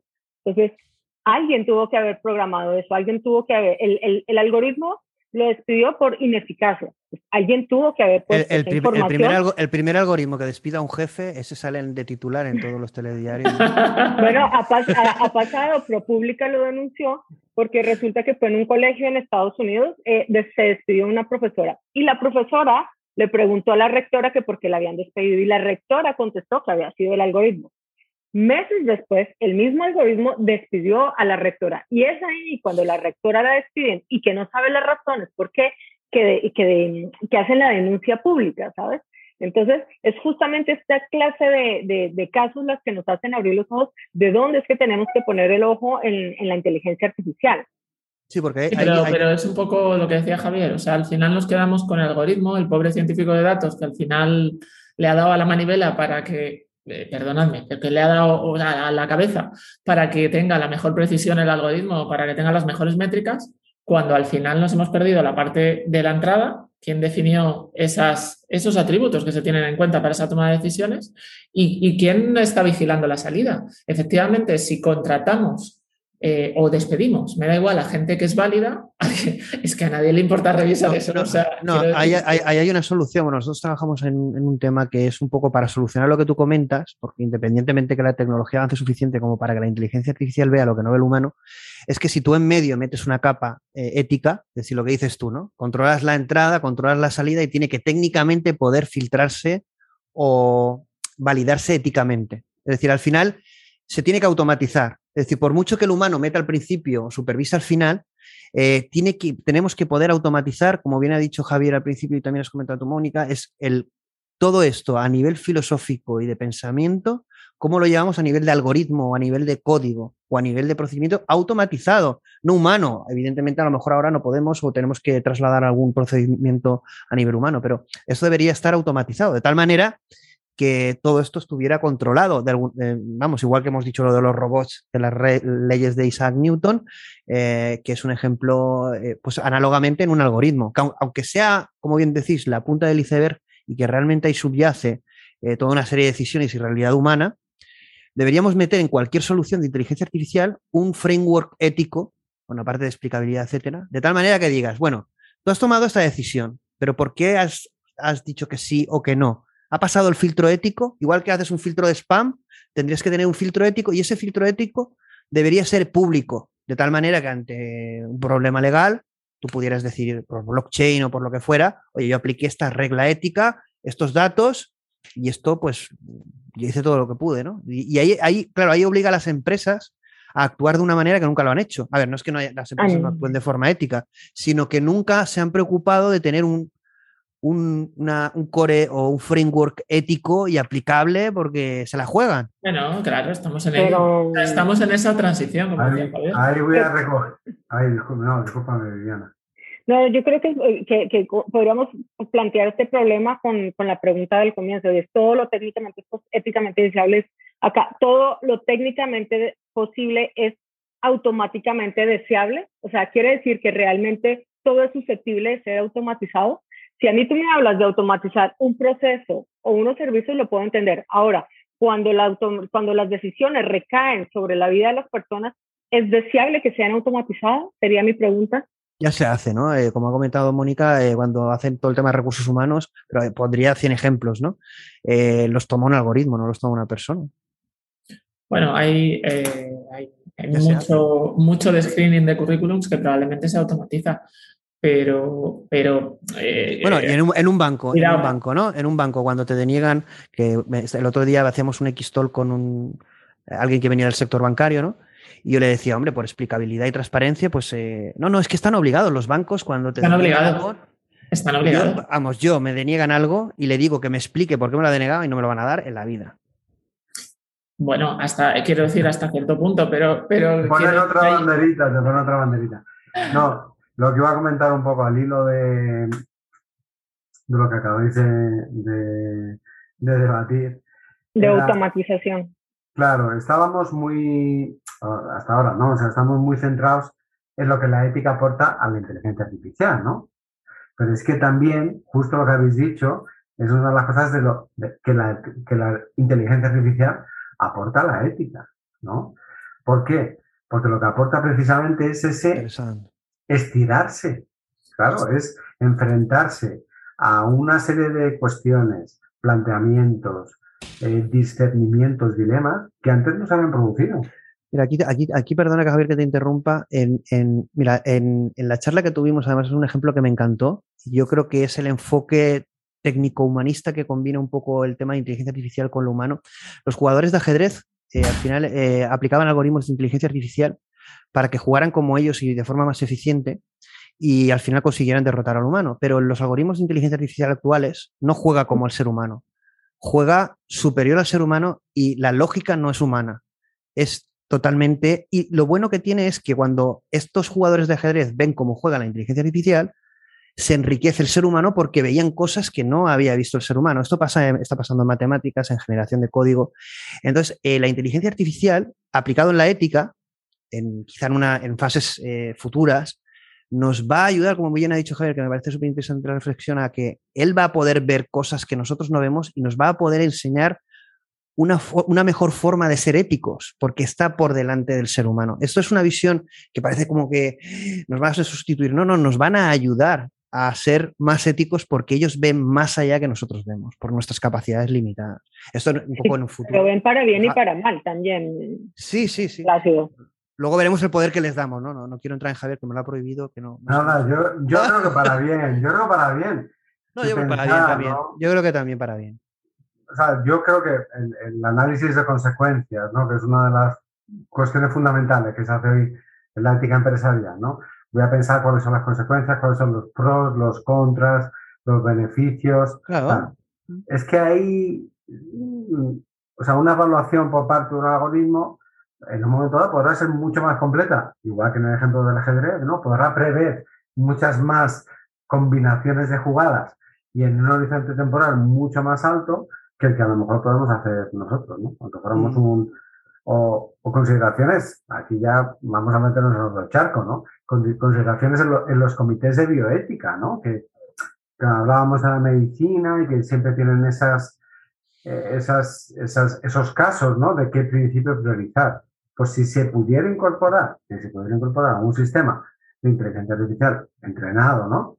En esas cuestiones, pues sería un, no digo que fuera el que tomara la decisión, pero sería un elemento más muy importante para la toma de decisiones. Sí, yo, completamente de acuerdo contigo, Javier. O sea, que no podemos endigarle esa responsabilidad de tomar la decisión, sino que debe ser, debe ser una, alguien que te ayude a la toma de decisiones, pero no puede ser la toma de decisiones en sí mismo. Completamente de acuerdo como vamos a ir a terminando y vamos a sacar ya titulares y conclusiones porque tendréis hambre, bueno, eh, Liliana está enfrente del Bernabéu y por eso se ha puesto cascos con, con cancelación de ruido porque estaban ahí todos animando y estarán eh, jugando y también tendréis ganas de ver. Pero, es verdad, los futboleros hoy no tendremos a nadie futbolero. No, nos, nos, vamos, nos, vamos, nos vamos a hacer ya, ya, nos acercamos ya hacia el final, vamos a hacer titulares de resumen. Os cuento algo muy gracioso. Estaba, yo, yo vivo enfrente del Bernabéu, o sea, estoy en el partido en este momento, y salí y la gente gritaba, pero bueno, no sé cuánta gente había, yo decía, ¿cuándo será que yo vea a la gente gritando por sus derechos éticos en la inteligencia artificial de la misma manera que gritan por el partido? Eso, eso, eso sería otro, otro Mira, voy a romper una lanza, que, que, no soy de, no me gusta el fútbol, ¿eh? pero ayer o antes de ayer que sacó la campaña el Atleti sobre el bullying, que me ha parecido fabulosa. Eh, fíjate, o sea, si con el fútbol fuéramos capaces, lo que dices tú, de tener esa difusión, porque no es solo, o sea, evidentemente no es un problema tan sencillo como poner un vídeo, ¿no? Pero, pero solo la cantidad de gente a la que llega el fútbol, si fuéramos capaces de, transmitir algo sobre ética de inteligencia artificial. Pues dale una vuelta, dale una vuelta, Plácido. El próximo, el próximo yo, de momento soy una inteligencia natural, aunque bueno, eh, eh, en, nuestros programas, en nuestros programas decimos que el ser humano es la, inteligencia artificial en este planeta, pero eh, ah, quería comentar antes de pasar a los resúmenes, que es el tema de los neuroderechos. ¿no? En, el tema de Sudamérica, en la TAM están trabajando mucho este tema. Aquí también se oye, pero menos, ¿no?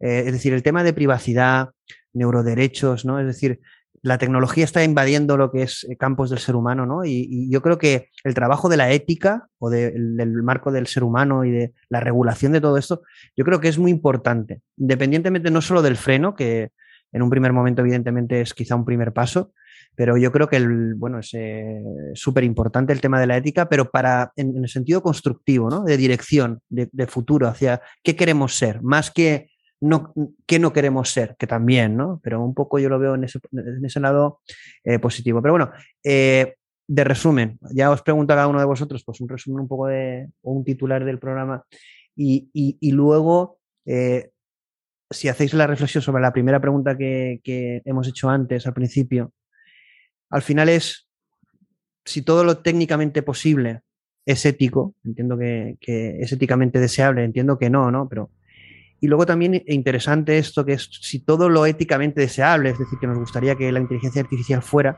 si tecnológicamente o técnicamente podemos hacerlo, y aquí yo añadiría si podemos hacerlo los humanos. Eh, entonces, os traslado esta pregunta y hacéis un titular y ya cerraremos, haré yo una conclusión y ya está. Eh, por dónde empezamos?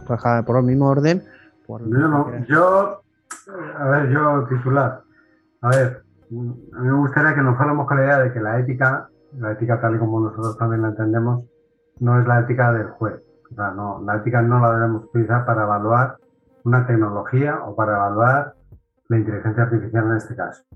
La ética la tenemos que ver más como, como un agente, es decir, como una herramienta que nos permita guiar hacia dónde queremos llevar precisamente ese desarrollo. Totalmente. Me parece aunque haya una regulación una legalidad, pero yo creo que la ética está más en lo que tú comentas un poco. Pero bueno, Mónica. Bueno, yo creo. Aparte lo del fútbol, miraré, miraré. Más que, más que con la. Más que quizá con la palabra ética o la IA, yo creo que tenemos la oportunidad de, de, cambiar las cosas en el momento de la tecnología que estamos, ¿no? Eh, de cambiar las cosas y dejarnos ayudar, de que la ética influya en la inteligencia artificial y viceversa, como decía Javier, y sobre todo, bueno, pues tenemos esa oportunidad de, siempre, siempre parece que han ido un poquito paralelos o un poquito separadas, ¿no? Unamos, eh, hagamos las fortalezas eh, que tiene cada una de las dos, ¿no? Unamos esa ética, esa inteligencia artificial para transformar el mundo a, a una, a, un mundo mejor, ¿no? Sí, estoy de, estoy de acuerdo. Ahí es, verdad que el encuentro de estas dos cosas, que ahora yo en la reflexión un poco final, yo es, es lo sorprendente, ¿no? Porque ¿quién se imaginaba este debate hace cinco años o dos o diez años? Eh, hablar de ética y tecnología, bueno, esto era impensable, bueno, en filosofía, y, que además era importante que esté en, boca de gobiernos, en, boca de regulación y que se sepa que va a tener impacto. A mí me parece eso tremendo, ¿no? Eh, sí, es lo que decía Javier, desde el 2017 ha habido como, ¿no? Pues varios avances y estamos ahora en el, bueno, ya lo tenemos claro y ahora vamos a aplicarlo, ¿no? Liliana, ¿qué tal la experiencia? Aparte de lo del eh, Bernabéu que están ahí animando. Estoy quitando y poniendo el sonido todo el tiempo. Bueno, yo creo, antes de todo, agradecerle a, Mónica y a Javier porque eh, digamos que esto es una batalla que hemos empezado y, y hacer un esfuerzo de, de, centrarse y sentar y formular unos principios y buscar la flexibilidad de la empresa. O sea, me parece un trabajo de chapo, de verdad, enhorabuena por vuestro trabajo. Me, me, me da mucha ilusión porque, eh, digamos que parte de de los que estamos trabajando en ética es, eso, tratar de formar la barra del Bernabéu para en personas como ética, entonces me parece un gran trabajo. Y haciendo un poco el resumen, yo creo que eh, desde, desde, hace, desde hace unos cinco años para acá, yo creo que nos hemos centrado mucho en decir el qué y el cómo de la inteligencia artificial y de la ética. Entonces, ¿qué es la ética y qué es la inteligencia artificial? Y en los cómo, entonces, ¿cómo lo vamos a hacer? ¿Cómo digamos que nos hemos centrado en eso? Sin embargo, para mí, eh, yo creo que nosotros hoy ya deberíamos estar pensando son los para qué. O sea, ¿para qué queremos una ética? ¿Para qué queremos la inteligencia artificial? Eh, ¿Para qué necesitamos los humanos esto y para qué lo vamos a hacer? Entonces, yo creo que, que es importante que ya nos salgamos ya tenemos, yo creo que la discusión técnica ya la tenemos, o sea, yo creo que ya estamos empezando a definir y yo creo que la ética finalmente lo que busca es el bien común, más que haya los principios de la Unión Europea, esto, todos estamos buscando lo mismo. Ahora tenemos que centrarnos en, sí, cómo lo, cómo lo vamos a hacer, pero sobre todo para qué lo vamos a hacer. Bueno, yo por no, voy a hacer un resumen muy breve, pero va en línea de un poco casi pinceladas de los tres. A mí, bueno, me parece eh, yo que soy un amante de la filosofía, eh, me parece, y de la ética y de estos debates humanistas, el, yo creo que la inteligencia artificial es una frase que yo está aquí para ayudarnos. Al final es una proyección de nosotros mismos, ¿no? Es decir, al final es como bien ha dicho eh, Javier, al final vemos la realidad y buscamos soluciones o, o, respuestas a las preguntas, ¿no? De esa misma realidad o de nosotros mismos, ¿no? Y el que podamos tener estos debates me parece me parece una pasada, me parece además súper importante y fundamental eh, ahora, pero sobre todo en el futuro, toda esta base que se puede establecer, eh, hacerlo bien, hacerlo bien y muy importante también, eh, como dice Mónica, que poder llegar a mucha gente, que independientemente de que esto se cree desde las instituciones públicas, gobierno, profesionales, yo creo que el debate tiene que estar en la calle como está lo del Madrid o del fútbol debería. Sé que no lo vamos a conseguir o, vamos a poner nuestro granito no, no, déjanos una oportunidad. Igual. Tanto, como el fútbol. Igual somos el Ken Follett de la ética, de repente. ¿Te imaginas? vamos a armar. vamos a armar peña. Pero, pero aquí yo creo que, eh, evidentemente, eh, creo que sin, sin, sin, hacer mm, de alguna forma un relato, eh, una proyección muy a futuro, eh, porque además nuestro tiempo como humanos es, limitado, al menos de momento. Eh, creo que tenemos que ser conscientes de la importancia que tiene la inteligencia artificial eh, a todos los niveles. Y en este sentido, como ha dicho Liliana, pues preguntarnos el, qué, el cómo, el para qué, darle una, utilidad. Y sobre todo, yo creo que la pregunta que yo en mi vida personal hago, y yo creo que deberíamos hacerla, hacerla a todos, y, y también la inteligencia artificial, el uso de ella, que es el por qué. Al final, eh, aunque suene un poco a ciencia ficción, la inteligencia artificial eh, nos va a permitir decidir el futuro de nuestra especie y del mundo. Es decir, realmente eh, el liderazgo en esta tecnología va a poder cambiar el mundo para bien o para mal.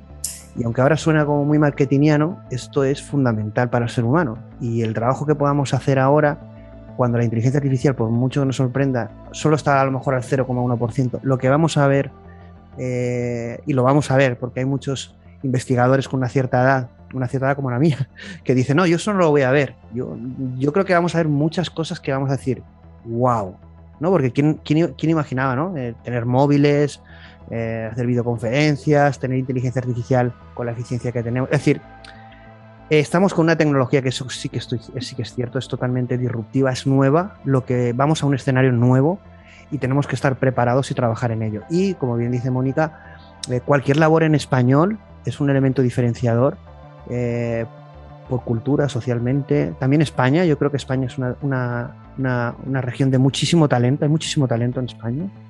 Eh, no podemos permitir que se vaya o si se vaya que no participe de la creación de futuro. Eh, y, entonces, en ese sentido, yo creo que la ética y casi que el humanismo, ¿no? es decir, los valores humanos, ya que no lo hemos conseguido los humanos, deberíamos poder saberlos eh, crear, replicar en la inteligencia artificial para que ella eh, nos recuerde eh, un poco lo mejor de nosotros mismos como especie, ¿no? Porque es verdad que yo, yo, creo que hemos perdido un poco el norte. Tenemos que hacer autocrítica de como especie de que no, de que no lo estamos haciendo bien y de que la inteligencia artificial, como ha dicho Mónica, nos, permite, nos está haciendo hacer unas reflexiones que, que no nos hubiéramos planteado y lo que yo también veo, porque ya tengo una edad, es que en el sector tecnológico o en el sector tecnológico y transversales, la gente está apasionada, ¿no? Es decir, y eso me gusta, ¿no? Es decir, eh, en otra época era gente que se bostezaba, dormía o no había debate, y ahora la gente está apasionada con esto, ¿no? Y eso, eso mola mucho porque yo creo que la pasión tiene que formar parte de la, de la vida del ser humano y, y nos vamos a ver el fútbol, ¿no? A ver si pasa el Madrid o... bueno, como otra cosa, que nos gusta el fútbol. La, consideración de inicio, yo te diría, ¿eh? después de nuestro debate, que igual que lo de la ingeniería, no es el progreso social por medios técnicos, la inteligencia artificial tiene que conseguir que lo éticamente deseable sea técnicamente posible. Es muy interesante también. voy, a ser, voy, a ser, fan tuyo. ¿eh? No querías titulares. Esto te lo pongo en Twitter, ¿eh? Te lo pongo en Twitter. bueno, un abrazo, un abrazo a todos, ha sido un placer. muchas gracias, muchas gracias. por invitarnos Hasta luego. encantada, Liliana. Gracias, encantada. Hasta luego. Gracias. Cuidado.